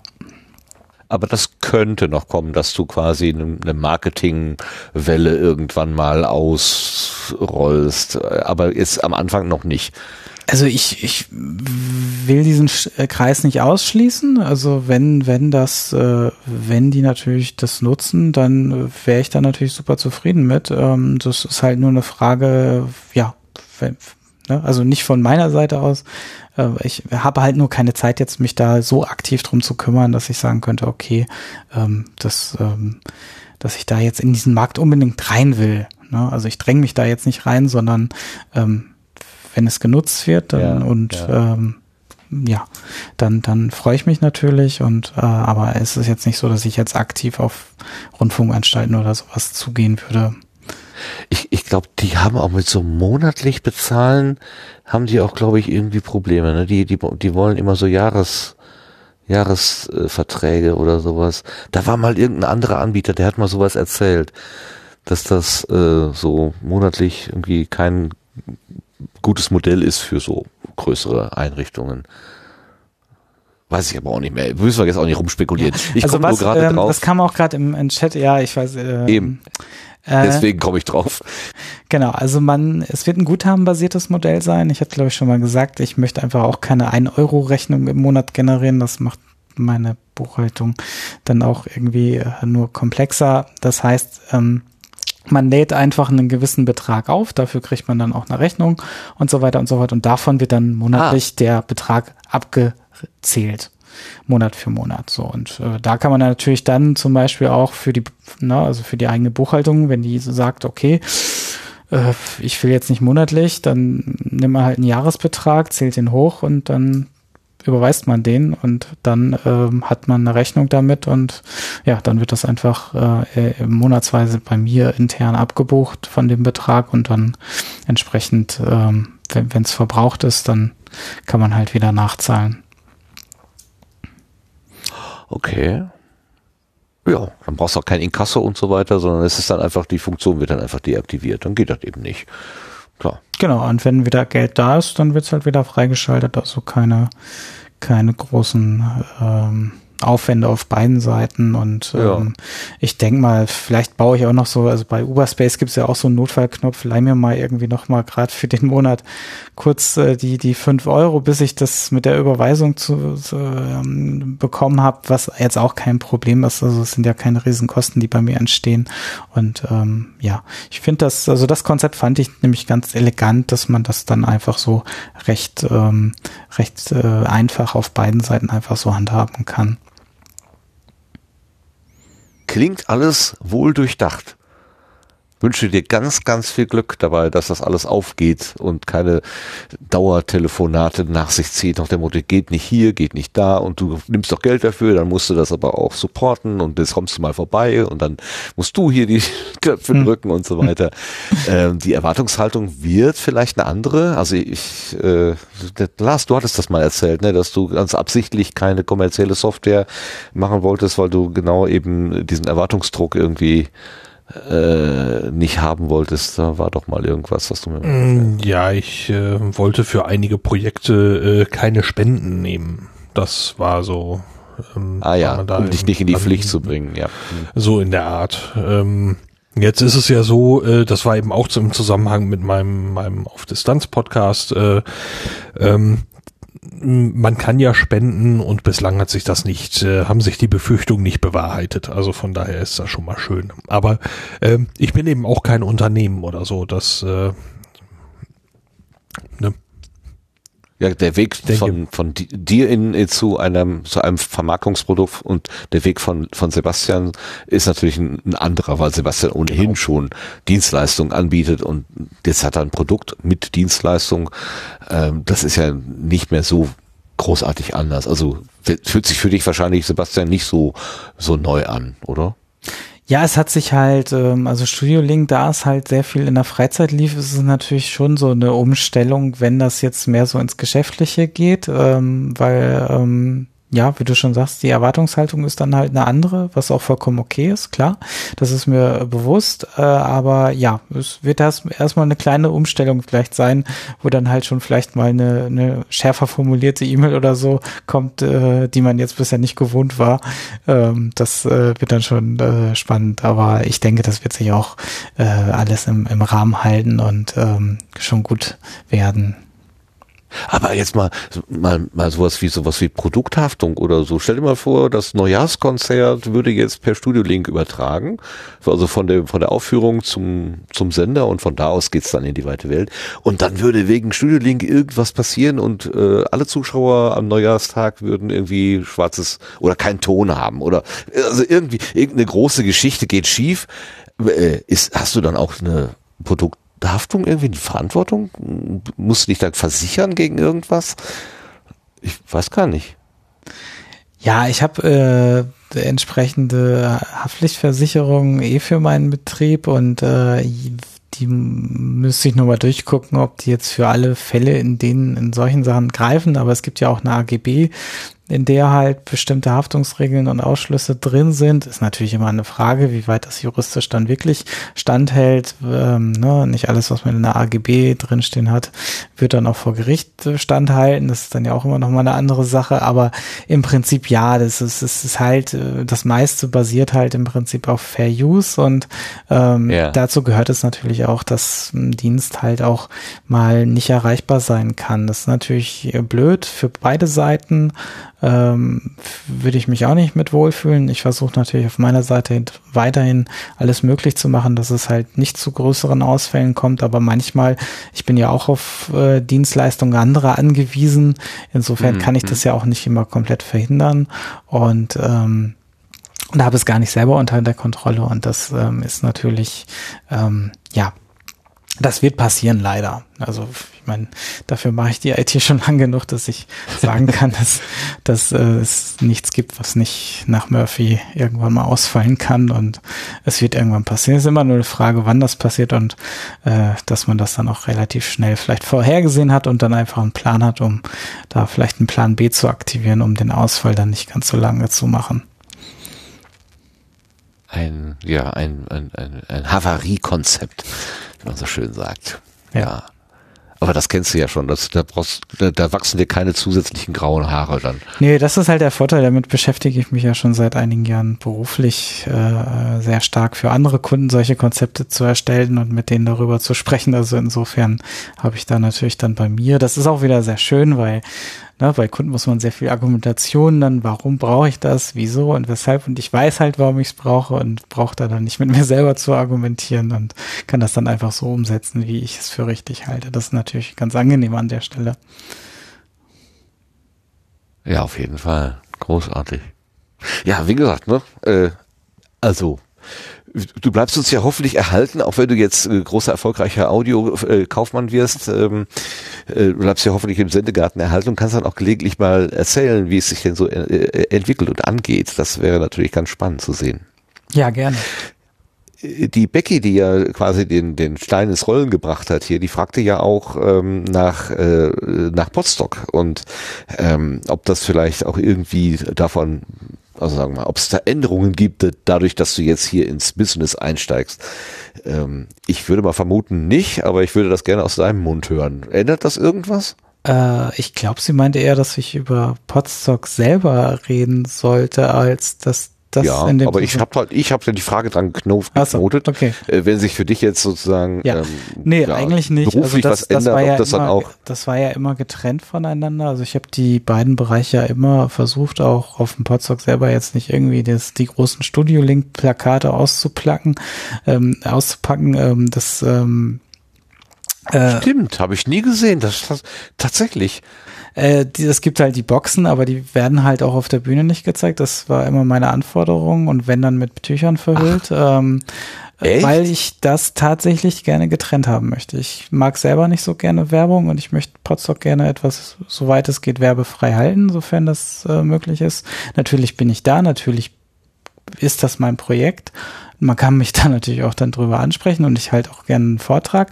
Aber es ist jetzt nicht so, dass ich jetzt sage, okay, das ist jetzt irgendwie, Podstock ist jetzt meine Studio Link Marketing Veranstaltung und ich ziehe das hier jetzt eiskalt durch. Ähm, ich glaube, spätestens dann würde das Rest des Orga-Teams mir den Vogel zeigen und äh, relativ schnell äh, würde ich alleine dastehen. Was, nee, also das sind getrennte Sachen. Also Studio, ähm, Podstock ist eine Community-Veranstaltung für und von der Community und das hat auch keine Gewinnerzielungsabsichten. Das ist halt wirklich der Selbsterhaltungspreis, der da äh, als Ticketpreis immer aufgerufen wird. Und ähm, das, daran wird sich nichts ändern. Ja, ich hatte jetzt eher so gedacht, dass deine Freizeit, deine äh, geringe, noch geringer wird. Äh, naja, also wenn das so klappt, dann wird natürlich eher die andere berufliche, hauptberufliche Beschäftigung weniger, weil ich natürlich mehr Umsatz mit Studiolink mache, so dass ich dann in meiner Freizeit nicht mehr Studiolink machen muss, sondern so gesehen wieder mehr Freizeit hätte. zum Holzhacken und so und zum Schnitzen. Ja, und zum Potstock organisieren, ja. ja zum Potstock. wow. Ja, aber dass du, dass du dafür gesorgt hast, dass deine äh, Komponenten, die du da einsetzt, von Tüchern verborgen werden, das ist mir noch nie aufgefallen. Ja gut, sie waren ja verborgen. Ja, also wenn klar. sie auf der auf der Bühne stehen, also sie standen natürlich schon bei Potsdok so rum, weil ich es ganz schön fand, diese Boxen mit meinem Studio-Logo zu verzieren, aber ähm, äh, es kam mal die Idee, auf die auf die äh, auf die Bühne zu stellen und da war habe ich relativ klar gesagt, ich möchte ganz gerne, dass die verhüllt sind, weil die, weil ähm, ja, ich, ich möchte halt pr prinzipiell relativ werbefrei bleiben und da, das schließt mich selbst natürlich mit ein. Ne? Also ähm, da mache ich dann bei mir selber natürlich auch keine Ausnahme. Das wäre ja irgendwie, irgendwie merkwürdig. Ja, klar. Das, wär, das würde das Prinzip brechen zu deinen Gunsten und äh, eine Ungleichheit herstellen, natürlich. Genau, und wenn jemand da was bemerkt, was, was mir vielleicht auch nicht auffällt, äh, dann kann er das auch gerne sagen. Also da äh, bin ich dann auch froh drum um jeden Hinweis, wenn ich, wenn ich das irgendwie selber nicht, nicht gerade mitbekomme, weil ich es nicht trennen kann, dann äh, gerne. Also, ähm, wie gesagt, ähm, aber ansonsten, ich glaube, die Gefahr besteht jetzt auch nicht so, weil viele natürlich auch Studio Link als Community-Projekt jetzt wahrgenommen haben und mhm. wahrnehmen. Und äh, aber klar, umso größer die Community vielleicht mal wird, ist das auch jedem nicht so klar, warum äh, das jetzt okay ist oder mal nicht okay ist. Ne? Wow, wow. Ist der Tim Pritloff eigentlich am Umsatz beteiligt, wo er doch die Idee gegeben hat? nee, nee, ist eine Spaßfrage. Also bitte keine ernsthafte Antwort. Das geht uns nichts an. Aber ich Nein, ist er nicht. Schön. Ja, super, super. Ich bin durch mit meinen Fragen. Ich glaube, wir haben schon viel zu lange geschwatzt, aber es war einfach super spannend. Äh, aber ich wollte den Lars gerne noch fragen, weil ich ja eigentlich gedacht hatte, so als IT-Mensch äh, äh, hat er noch einen ganz anderen Einblick, als ich den haben kann. Äh, Lars, hast du noch irgendwie zu dem Bereich was für Sebastian an Fragen? Nö. Es war doch, war doch umfassend und äh, letztendlich in Sachen Studio Link bin ich ja auch nur Nutzer. Das ist. Äh Aber fortgeschrittener. Du hast ja. schon deine Fritzbox damit verknotet. Nach einer Anleitung im Sendegate. Ja. ja Aber okay. das, das ist zum Beispiel auch so ein Thema. Gerade so Dokumentation ist auch noch ein relativ dünn besiedeltes Feld bei mir. Also wenn, wenn ich einen Wunsch hätte, wäre ich natürlich auch froh, wenn ich mich da jetzt endlich dann mal, wenn der Lounge jetzt vorbei ist, äh, mal ein bisschen stärker drum widmen kann, dass alles mal so ein bisschen auf einer zentralen Dokumentationsseite steht. Dass zum Beispiel Studio Link auch halt auch nicht nur mit der Fritzbox, sondern man kann auch einfach einen Zipgate-Account oder was weiß ich, wo immer man sein Zip-Telefon äh, einrichten will, ähm, dann äh, konfigurieren und da könnte ich halt auch einfach mal ein paar Anleitungen schreiben, die halt äh, das noch ein bisschen einfacher erklären und auch an zentraler Stelle einfach schon mal so ein bisschen sammeln. Ansonsten ist das Sendegate immer ein ganz guter Anlaufpunkt, wenn man da mal so ein bisschen nachsucht. Ähm, da ist schon einiges drin, aber es ist natürlich auch immer über die Zeit ein bisschen veraltet. Also das möchte ich schon ganz gerne jetzt einmal dann auch irgendwann zusammenfassen. Wow, ja. Ähm, ja, bleiben wir einfach äh, offen. Also Syndicate kann man äh, nachlesen, Dokumentation müssen wir vielleicht noch ein bisschen selber gucken, uns gegenseitig helfen, zum Beispiel solche Anleitungen schreiben, wie sie Lars gerade benutzt hat. Und ja, möge, möge dieser, äh, möge diese Idee fliegen und groß werden und äh, dir die Freiheit geben, die du dir damit wünschst. Das wünsche ich dir wirklich von Herzen. Und ich danke dir, dass wir als Sendekarten immer so quasi aus erster Hand von dir bedient werden, wo du quasi mit uns hier gemeinsam äh, auch immer am Testen bist und probieren bist und äh, auch das Staunen nicht verloren hast, äh, wenn man Sachen nicht so funktionieren, äh, wie sie eigentlich sollten. Ähm, also quasi man auch erlebt, das hat der Malik ja vorhin auch so schön gesagt, dass selbst du, der die Sache ja hier quasi äh, erfunden hat, angeleiert hat, dass es auch für dich gelegentlich mal Punkte gibt, äh, wo du dich da stehst und dich am Kopf kratzt und sagst, was ist denn jetzt gerade los? Ich verstehe das System nicht. Das ist immer sehr beruhigend für alle, die das miterleben. Großartig. Ja, danke schön. Ich denke, dann kommen wir von, von der Gartenbank runter. Oder möchtest du noch famose letzte Worte sagen dazu? Nö, ich wo, kann ja immer noch Sachen nachschieben. Wenn, ach so, vielleicht, wenn wir beim Potsdam waren, aber das können wir auch gleich im Querbeet nochmal aufgreifen. Okay, dann machen wir jetzt erstmal hier äh, Gartenbank zu und gehen ins Querbeet.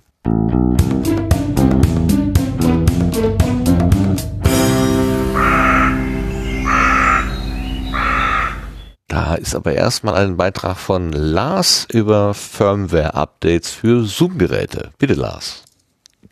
Ja, das ist einfach nur ein ganz kurzer Hinweis. Es gibt äh, für die Zoom Mischpulte L8, L12, L20 und L20R äh, neue Firmware-Updates aus dem Januar 2020 und ähm, ja, es gibt zwei Bug, Bugs, die da gefixt werden. Bei einigen Geräten ist es einer davon, bei einigen sind es äh, beide. Da geht es also darum, dass Pop-up-Nachrichten, also Pop-up-Messages, nicht angezeigt werden, die bestimmte Operationen mitteilen. Äh, das könnte also eine interessante Information sein, was dort angezeigt werden soll. Äh, und diese Nachrichten fehlen eben unter bestimmten Umständen und das wird dann eben von diesem von diesem Bugfix ist eben behoben. Äh, und auch für das F6 gibt es einen Bugfix aus dem Januar 2020. Ähm, da kann es zu einer Verzögerung kommen, bevor es sauberen, bevor sauberer Ton ausgegeben wird, wenn man die Phantom-Speisung und den Limiter für einen Track beides auf eingeschaltet hat. Das ist also auch mit einem Firmware-Update behoben worden. Mhm. Schön, dass du das immer so im Auge hast hier, diese Updates also ich kenne das so von, von mir, äh, am Anfang, wenn das Gerät neu ist, guckt, habe hab ich schon ein paar Mal öfter mal nachgeguckt, so, was gibt's denn noch? Aber jetzt schon nach deinem letzten Hinweis habe ich mal wieder nachgeguckt, aber sonst eigentlich gar nicht mehr. Das ist ganz gut, wenn man gelegentlich daran erinnert wird. Vielen Dank dafür. Gut. Supi. Ich habe mitgebracht hier ins Querbeet einen Hinweis vom Tobias Micke. Der hat einen YouTube-Film entdeckt, äh, und dazu steht zwei Stunden geballte Info, zwei Stunden geballte Info für Audioeinsteiger, also auch für Podcaster. Es geht um Mikrofone, DAW und Audiobearbeitung. Ich habe nur ganz, ganz kurz reingeguckt. Da sitzen zwei Männer am Tisch und der eine ist wohl professioneller äh, Audioverarbeiter äh, und erklärt dem anderen so ein paar, ein paar Tipps und Tricks. Ähm, aber zwei Stunden lang geballte Informationen. Also wer immer sich äh, noch über Ultraschall und äh, Studio Link hinaus nochmal mit Audioverarbeitung beschäftigen möchte, hat da sicherlich einen äh, guten, ja, eine gute Quelle. Das ist bei YouTube zu finden unter Audioproduktion für Podcast und Video, ein Grundlagenworkshop. Natürlich kommt der Link auch in die Show Notes.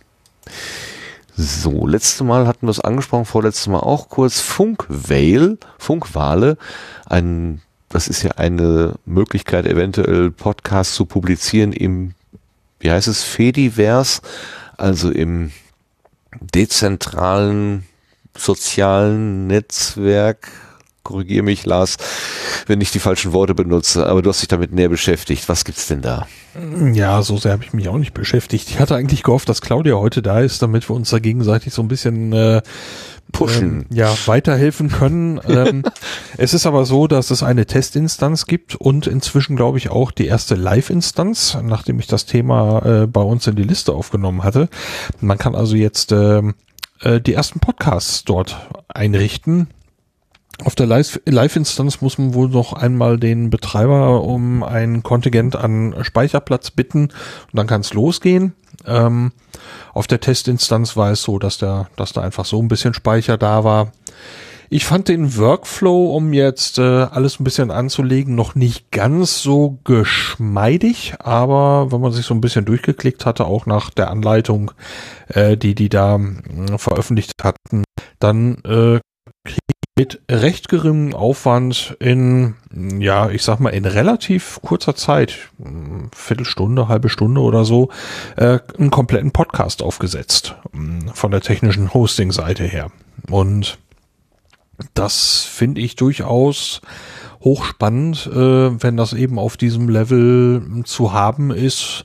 Der Feed, äh, der da rauskommt, den habe ich mir auch mal angeguckt und habe den durch ein paar Checker durchgeschickt und äh, habe den auch mal probeweise abonniert. Das hat bis zur Ebene Episodenbilder alles super funktioniert und das könnte durchaus mh, mm, noch für Projekte auch von meiner Seite interessant sein, dass ich sage, ja, Warum da noch selber groß Hosting aufbauen ähm, für so eine kleine Geschichte? Was mir selber noch ein bisschen fehlen würde jetzt, wäre eine Auphonic-Integration, aber vielleicht kann man dafür irgendwann noch eine Brücke bauen. Hm. Eine Importfunktion gibt es ja auch, glaube ich, bisher noch nicht, ne?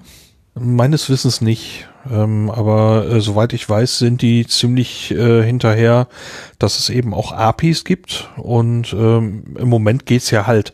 Die sind noch ganz früh dabei und äh, sind jetzt so die ersten, ersten Tests gelaufen. Äh, wenn die Geschwindigkeit beibehalten wird, mit denen das im Moment äh, die Entwicklung da vorangetrieben wird, dann äh, ist da sicher noch was zu erwarten. Ja, warten wir es mal ab. Also es wäre schon schön, wenn das so eine äh, Alternative äh, werden könnte. Aber ähm, ja, also die, äh, also das ist halt immer so dieses Problem mit diesen dezentralen, wo hostet man dann, welcher Instanz vertraut man seine Daten an, wo kriegt man genug Speicherplatz? Also ähm, ja, da, da müssen wir abwarten, was sich da herauskristallisiert, ob das dann mal so, da hat es ja auch bei anderen dezentralen Chat-Clients äh, auch relativ lang gedauert, bis Masto dann mal so ein bisschen mehr Fahrtwind bekommen mhm. hat. Also ja, das wird, denke ich, auch erst noch ein bisschen Zeit brauchen. Ähm, bis das wirklich. Das, das, das wird sich stabilisieren und dann wird man irgendwann feststellen, dass ja, welche Sachen ein bisschen länger halten und wo man den Eindruck hat, ja, die, die kümmern sich auch um ihre Instanz, die gammelt dann nicht vor sich mhm. hin. Also Was ich schön finde auf der Website ist schon mal, dass da Vendor-Instanzen äh, gesammelt sind. Da gibt's ja mehrere, äh, welchen Update-Status die so haben. Äh, das ist schon mal eine ganz gute Information, ob die dann auch noch aktualisiert werden oder ob die einfach schon aufgegeben worden sind ähm, mhm. von der Verwaltung, ja. Ja, aber es wird, wird schon verdammt einfach gemacht jetzt. Äh, verstehst du die Frage vom äh, Schasen, äh, der mit dem Schrottplatz? Ich glaube, das bezieht sich auf irgendwie den Namen Ludolf. Ach so, oben, weiter oben. Okay. ähm, ja, Paddy Ludolf ich äh, wüsste jetzt im Moment Ah, die kein Schrottplatz geschehen. Ah, ja, ist klar, okay. Jetzt ich rate verstanden. jetzt aber nur, ich weiß nur, dass es irgendwas mit Ludolf und irgendwas mit Schrottplatz, dass es da irgendeine Verbindung gibt, aber ja. Äh, ich, ich kenne kenn ja, es ja, die reden, gehen, es geht noch um diesen öffentlich-rechtlichen Podcast anscheinend, ja. Okay. Ja, ja, genau. Hier wird einfach nur mit, dem, mit den Worten gespielt. Ähm, Herr Schasen ist ja auch ein Wortakrobat, oder? Wie, wie sagt er, wie, wie, wie steht noch in seiner Twitter-Bio? Äh, Mundwerker? Äh, ich weiß es nicht mehr, aber tolle Worte jedenfalls hat er da benutzt. Also gut, Funkwale wir werden das im Auge behalten. Das klingt ja echt spannend. Auf jeden Fall. Auch so eine, es könnte so eine All-in-One-Lösung werden äh, im, im Open Source Bereich. Das ist doch divers, oder? Also Open Source und dezentral. Ja. Das wären jetzt die beiden Schlagworte, die ich da so mit verbinde. Gut, danke. Klares Ja. Glück gehabt. So, gerade schon angesprochen, äh, Podstock-Tickets. Hier steht nur Podstock-Tickets wann. Ja, dann ja wir, waren schon, wir wurden schon öfters auf Twitter angeschrieben, das wollte ich eigentlich schon letzte Sendung mal kurz erwähnen. Also äh, äh, traditionell gibt's hier eigentlich so immer äh, Mitte März. Das könnte dieses Jahr eher Ende März werden, aber März ist so der Monat, wann wir die Tickets wahrscheinlich freischalten werden, wie bisher auch immer. Also da die Frage schon öfters jetzt mal aufkam, ähm, da, da, da könnt ihr euch jetzt so ein bisschen nachrichten dann. Okay, also, auch das ist geklärt. Jo, dann haben wir Querbeet schon durch. Das ist äh, heute ein bisschen kürzer, aber wir haben ja schon so viel Technik in, auf der Gartenbank gehabt, das ist halt auch nicht schlimm. Ähm, kommen wir zum Glückkalender.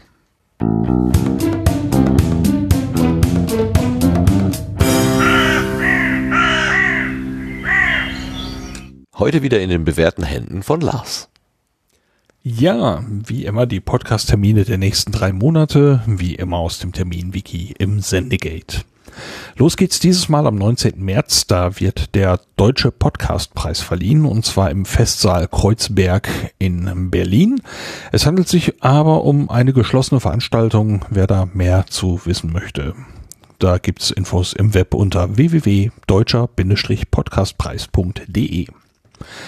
Dann geht's nach Bremen, da gibt es das zweite Pottland Meetup. Das findet statt am 26. März ab 19 Uhr. Veranstaltungsort ist der Club 27 im Bremer Presseclub. Weitere Infos gibt's unter www.potland-bremen.de. Dann geht's nach Großbritannien. Da findet am 28. und 29. März das Podfest Birmingham statt. Und zwar eben in Birmingham. Das Podfest fasst eine Reihe von Einzelveranstaltungen zusammen. Veranstaltungsorte sind hier die Town Hall und die Symphony Hall. Dann geht's nach Portugal. Da gibt's in Lissabon vom 29. bis zum 31. März die Radio Days Europe. Infos gibt's da unter radiodayseurope.com. Ähm, es hat einen größten, einen größten Teil geht's um Radiozeugs, aber auch Podcasting ist hier ein Thema.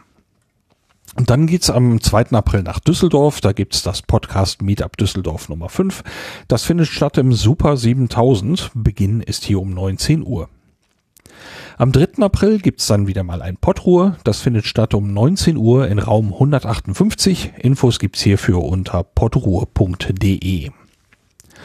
Dann geht's nach Frankfurt, äh, nach Quatsch, Frankfurt zum Blödsinn, nach Frankreich, da, und zwar nach Rennes. Da gibt es das Pottrennen, das findet statt am 11. und 12. April. Das Programm ist noch in Vorbereitung. Vom 6. bis zum 8. Mai ist dann die Republika in Berlin. Veranstaltungsort ist wieder die Station am Gleisdreieck. Für den, für den 23. Mai ist das nächste Funheim angedacht, zumindest eines der nächsten Funheims, muss man sagen. Das soll in Wiesbaden stattfinden und geplant ist da ein Besuch des Hessen Slams. Infos gibt's unter funheim.unterhaltungszimmer.de.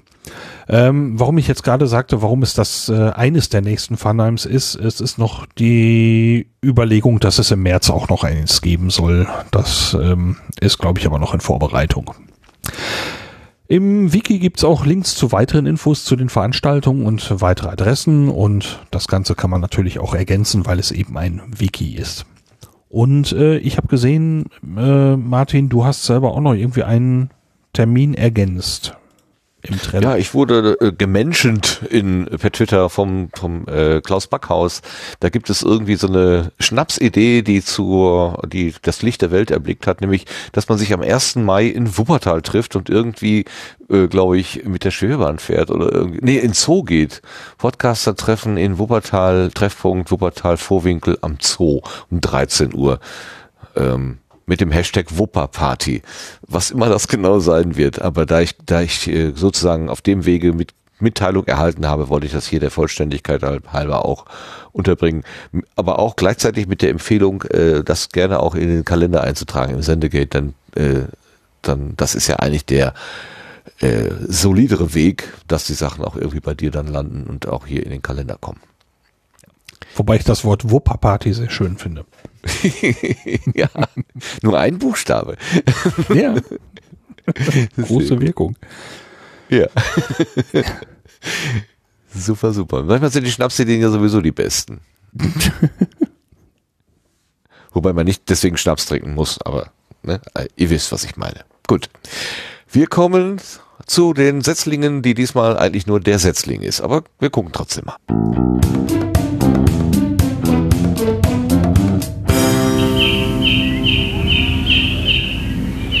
Denn eigentlich wäre diese Sendung hier, diese Ausgabe ohne Setzlinge ausgekommen. Ich habe äh, keinerlei Überblick im Moment. Äh, die Zeit geht einfach mit zu viel anderen Sachen drauf, äh, dienstlicher Natur. Ähm, aber heute wurde ähm, mir auch etwas quasi vor die Nase gehalten. Ein neuer Podcast, ein neues äh, Format aus dem hohen Norden, aus der Casa Schasa von Jörn und Gesche. Und das heißt natürlich SH. Wobei ich immer natürlich FH verstehe, aber es ist S wie Siegfried oder wie Südsee oder wie Schleswig natürlich. Ähm, der Jörn kommt ja relativ viel rum in seinem Beruf und er sieht halt immer wieder Dinge im Ländle, also im Schleswig-Holstein, wo er sagt, oh, das war interessant, da, da wäre doch mal ganz spannend, irgendwie darüber zu erzählen. Ähm, wie Dinge gemacht werden, wie, wie Dinge aussehen äh, und so weiter. Und er macht das zusammen, möchte das zusammen mit seiner Frau Gesche machen. Die sagt, sie haben sich da in das Projekt hineingezeckt. Ähm, aber warum soll ich das alles erzählen? Wir haben einen kleinen Ausschnitt aus der Nullnummer. Da hören wir die ersten so und so viel, eine Minute, neun, eine Minute neunzig. Ja, natürlich. Die ersten zwei Minuten aus der Nullnummer erklären eigentlich alles. Bitte ab.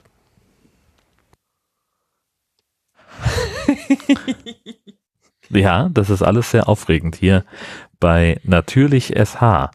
Herzlich willkommen zu unserer Nullnummer. Moin. Wir sind Gesche und Jörn und wir sind ein bisschen aufgeregnet. Sehr. Weil das unser erstes gemeinsames Podcast-Projekt ist. Ja. Es heißt Natürlich SH und es geht um Natur und Landeskunde. In Schleswig-Holstein. Die Schasens erklären den Norden ist der Untertitel des Ganzen. Ja, wir wollen ähm, in diesem Podcast darüber sprechen, wie Schleswig-Holstein so geht und was da so geht. Wie funktioniert das eigentlich, einen Deich zu bauen? Oder lass uns über den Sympathieträger Kiebitz sprechen, die Zwergschwäne oder wie man auf einer Insel lebt. Und wo eigentlich das Red für die Dächer herkommt. Richtig, und wie man das auf so ein Dach drauf bekommt. Und warum? Und wie der Sand von den Stränden verschwindet. Und warum? und warum? Und wohin? Und warum er dann doch nächstes Jahr zum Sommer wieder da ist, wenn die Touristen kommen. It's magic. das ist natürlich SH. Ich habe die Idee tatsächlich schon vor über einem Jahr gehabt. Wahrscheinlich schon vor zwei. Es ist eigentlich Jörns Podcast. Ja. Ich habe mich reingezeckt. Hasste. Und ähm, ja, ich hatte irgendwann die Idee während einer Zugfahrt, dass ich gedacht habe, hey, das ist eigentlich ganz spannend, was hier, was ich so aus meinem Zugfenster sehen kann. Und ich möchte darüber reden und ich möchte einen Podcast machen. Und ich hatte vor allem diese plötzliche Eingebung, dass ich noch nie eine Epiphanie hatte. Jetzt unsere HörerInnen sind so schlau, die wissen, was eine Epiphanie ist. Das macht nichts. Oh. Die drei anderen dürfen es googeln. Weil du immer sagst, man muss vom dümmsten möglichen. Vom dümmsten anzunehmenden dümmsten Hörer gehen wir aus. Ja, genau. Ja. Hallo. Genau. die repräsentiere ich. Die Epiphanie war tatsächlich, dass ich auch gleich einen Namen für das Projekt hatte. Also mir war sofort klar, es muss natürlich SH heißen. Dann habe ich sehr lange darüber nachgedacht, wie das gehen kann und mir war sehr schnell klar, dass ich es nicht alleine schaffen würde. Jan hatte ein bisschen Angst. Was heißt Angst? Ich hatte halt keinen Bock, die ganze Arbeit allein zu machen. Da gehen wir mal raus. Es soll ja auch nur ein Teaser sein zum Geschmack machen. Ähm, also man merkt schon, bei den beiden stimmt die Chemie und es ist bestimmt super spannend, ihnen dabei zuzuhören, wie sie vom, wie hieß er, vom Stieglitz oder Kiebitz? Das habe ich schon wieder vergessen. Also von den äh, markanten Vögeln aus dem Norden erzählen. Und ja, ich habe auch aufgeregnet verstanden. Ähm, also da wird auch sprachlich ein bisschen munter modelliert. Jo, das war unser Setzling. Viel, viel Erfolg dabei und äh, immer viel Spaß am Mikrofon. Dann kommen wir zu den Blütenschätzen. Genau.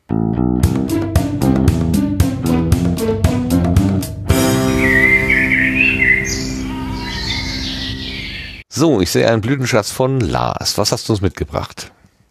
Ja, ich habe mitgebracht äh, einen Podcast, den ich schon mal erwähnt habe vor, ich weiß nicht wie vielen Ausgaben.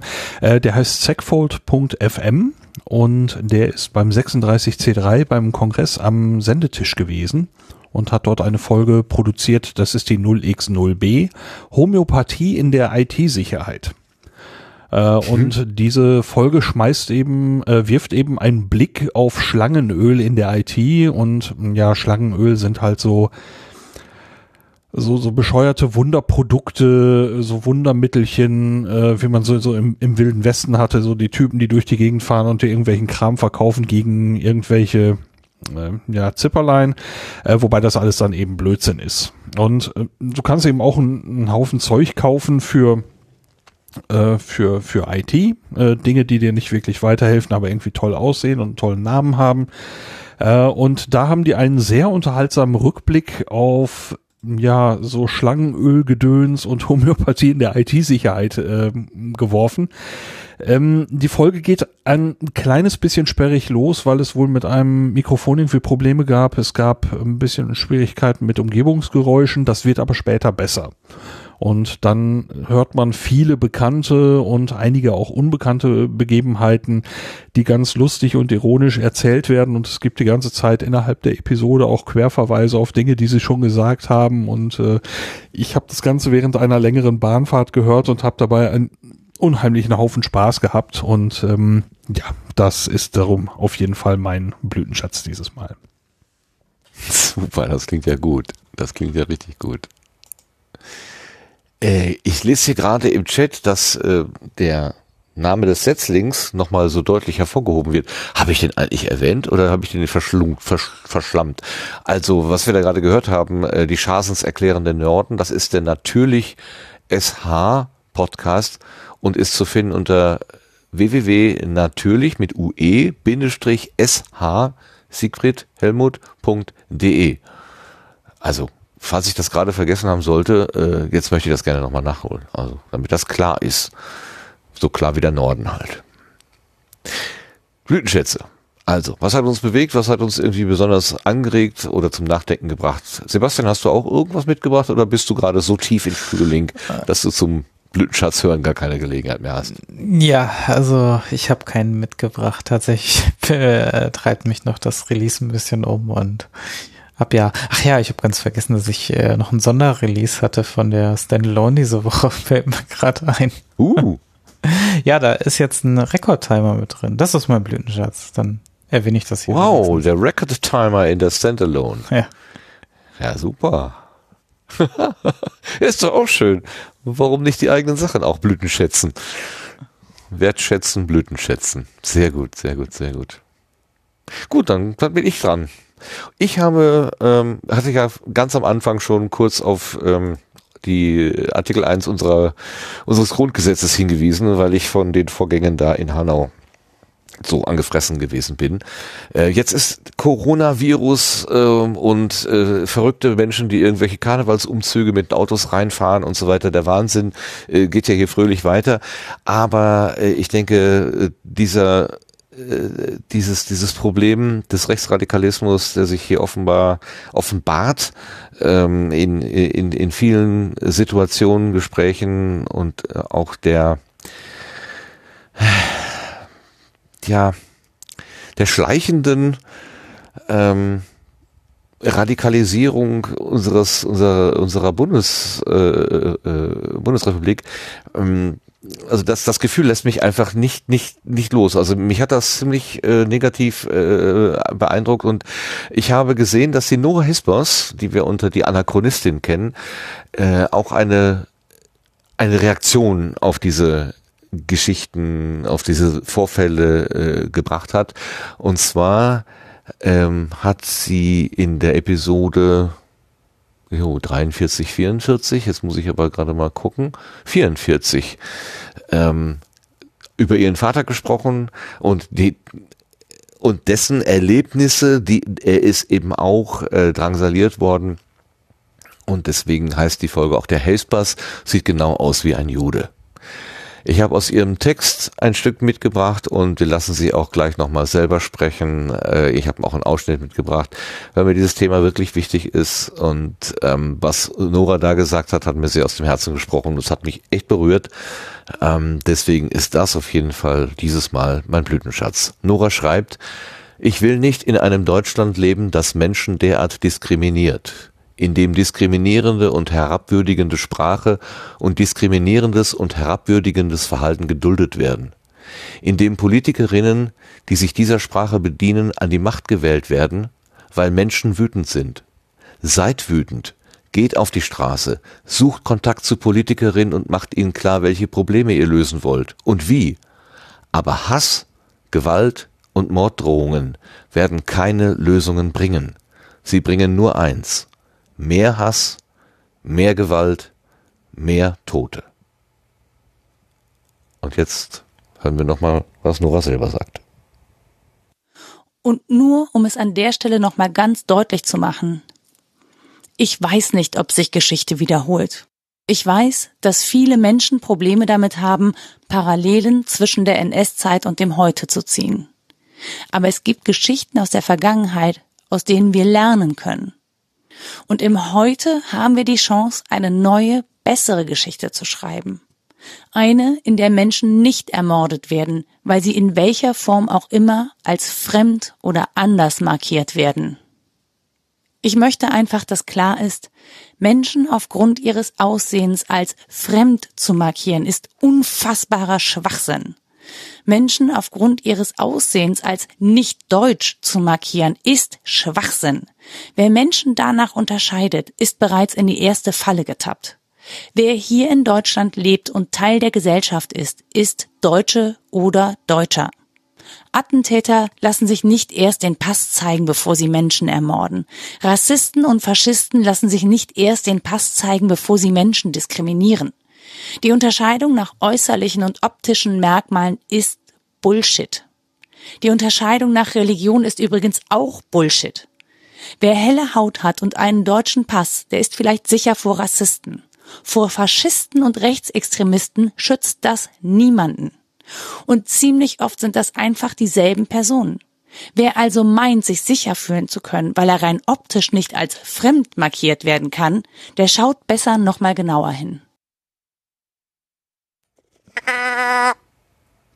Ja.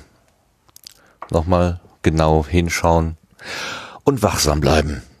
Ich glaube, das müssen wir. Ja, sorry, äh, ich äh, komme aus dem Thema im Moment nicht so richtig raus, aber äh, immerhin habe ich das. Hm? Finde ich aber gut, das zu ja. thematisieren. Natürlich. Ja, ich denke, das ist auch ein Thema, was, was uns alle so ein bisschen umtreibt, ne? Also das äh, lässt ja niemanden wirklich kalt, was, was da passiert und äh, dass sich alles in eine Richtung entwickelt, die man so eigentlich nicht, nicht möchte. Und dass sich etwas wiederholen könnte, was sich nicht wiederholen darf. Und ja. Ja. Genau. Nie wieder. Das ist das Einzige, wofür wir eintreten können. Wir können das Geschehene, das Unrecht von vor 70 Jahren, 80 Jahren, können wir nicht rückgängig machen, 70 Jahren.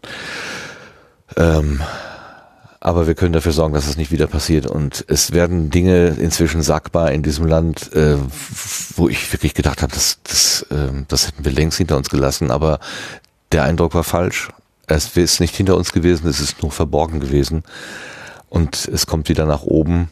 Und an jeder Stelle, wo man dagegen halten kann, also ich habe mir vorgenommen, es zu tun. Ich weiß nicht, manchmal bin ich ja auch ein Feigling und traue mich nicht.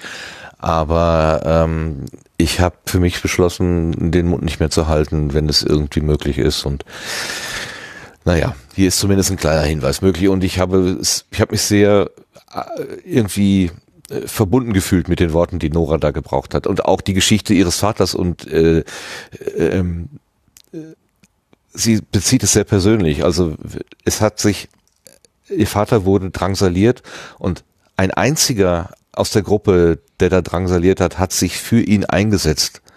Und dann hat man von ihm abgelassen und sie sagte auch, was wäre gewesen, wenn dieser eine einzige sich nicht für meinen Vater eingesetzt hätte, wäre ich dann überhaupt hier? Und da wird Geschichte sehr greifbar und persönlich und ja, das hat mich sehr berührt.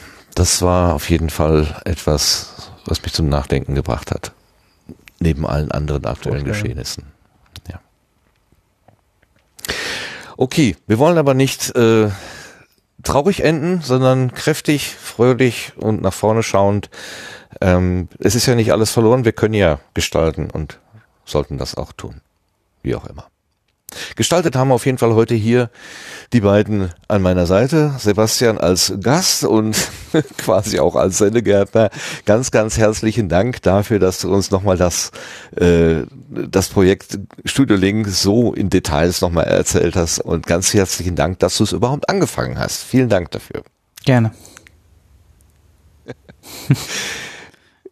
Kurze Worte kannst du ja wirklich gut. Ja. Und auch an dich, Lars. Ganz, ganz herzlichen Dank, dass du hier mit uns wieder den Sendegarten gestaltet hast. Es ist einfach immer schön, hier so gut begleitet zu sein. Dankeschön. Ja, freut mich auch jedes Mal dabei zu sein. Danke dafür. Super. Und der Dank geht natürlich wie immer an die Live-Hörenden, die jetzt gerade uns hier verfolgt haben und noch verfolgen. Die ersten sind schon ins Bett gegangen, wie der Chat schreibt. Im Chat haben sich ja auch viele geäußert, äh, Tipps gegeben, Fragen gestellt. Das war auch sehr hilfreich, dass man nochmal bei Studio Link nochmal das eine oder andere vertiefen konnte. Ähm, super. Ähm, ich hoffe, dass das äh, was wir zu Studiolink alles erzählt haben, nicht zu technisch war, aber doch technisch genug, so dass man aus würdigen kann, was äh, Sebastian da alles zusammenträgt und zusammengetragen hat und auch am Laufen hält. Und natürlich danke ich allen, die das hier in der Konserve hören, denn dafür ist Podcast ja eigentlich gemacht, dass man es zeitsouverän, themensouverän äh, hören kann, wann immer die Ohren dafür frei sind. Manchmal sind es mehr, manchmal weniger. Das ist auch völlig okay. Und deswegen Dankeschön, dass ihr uns eure Ohren schenkt. Jo, mit dem Dank gehen wir in die Nacht und sagen einfach bis zum nächsten Mal. Bis dahin. Tschüss. Tschüss. Tschüss.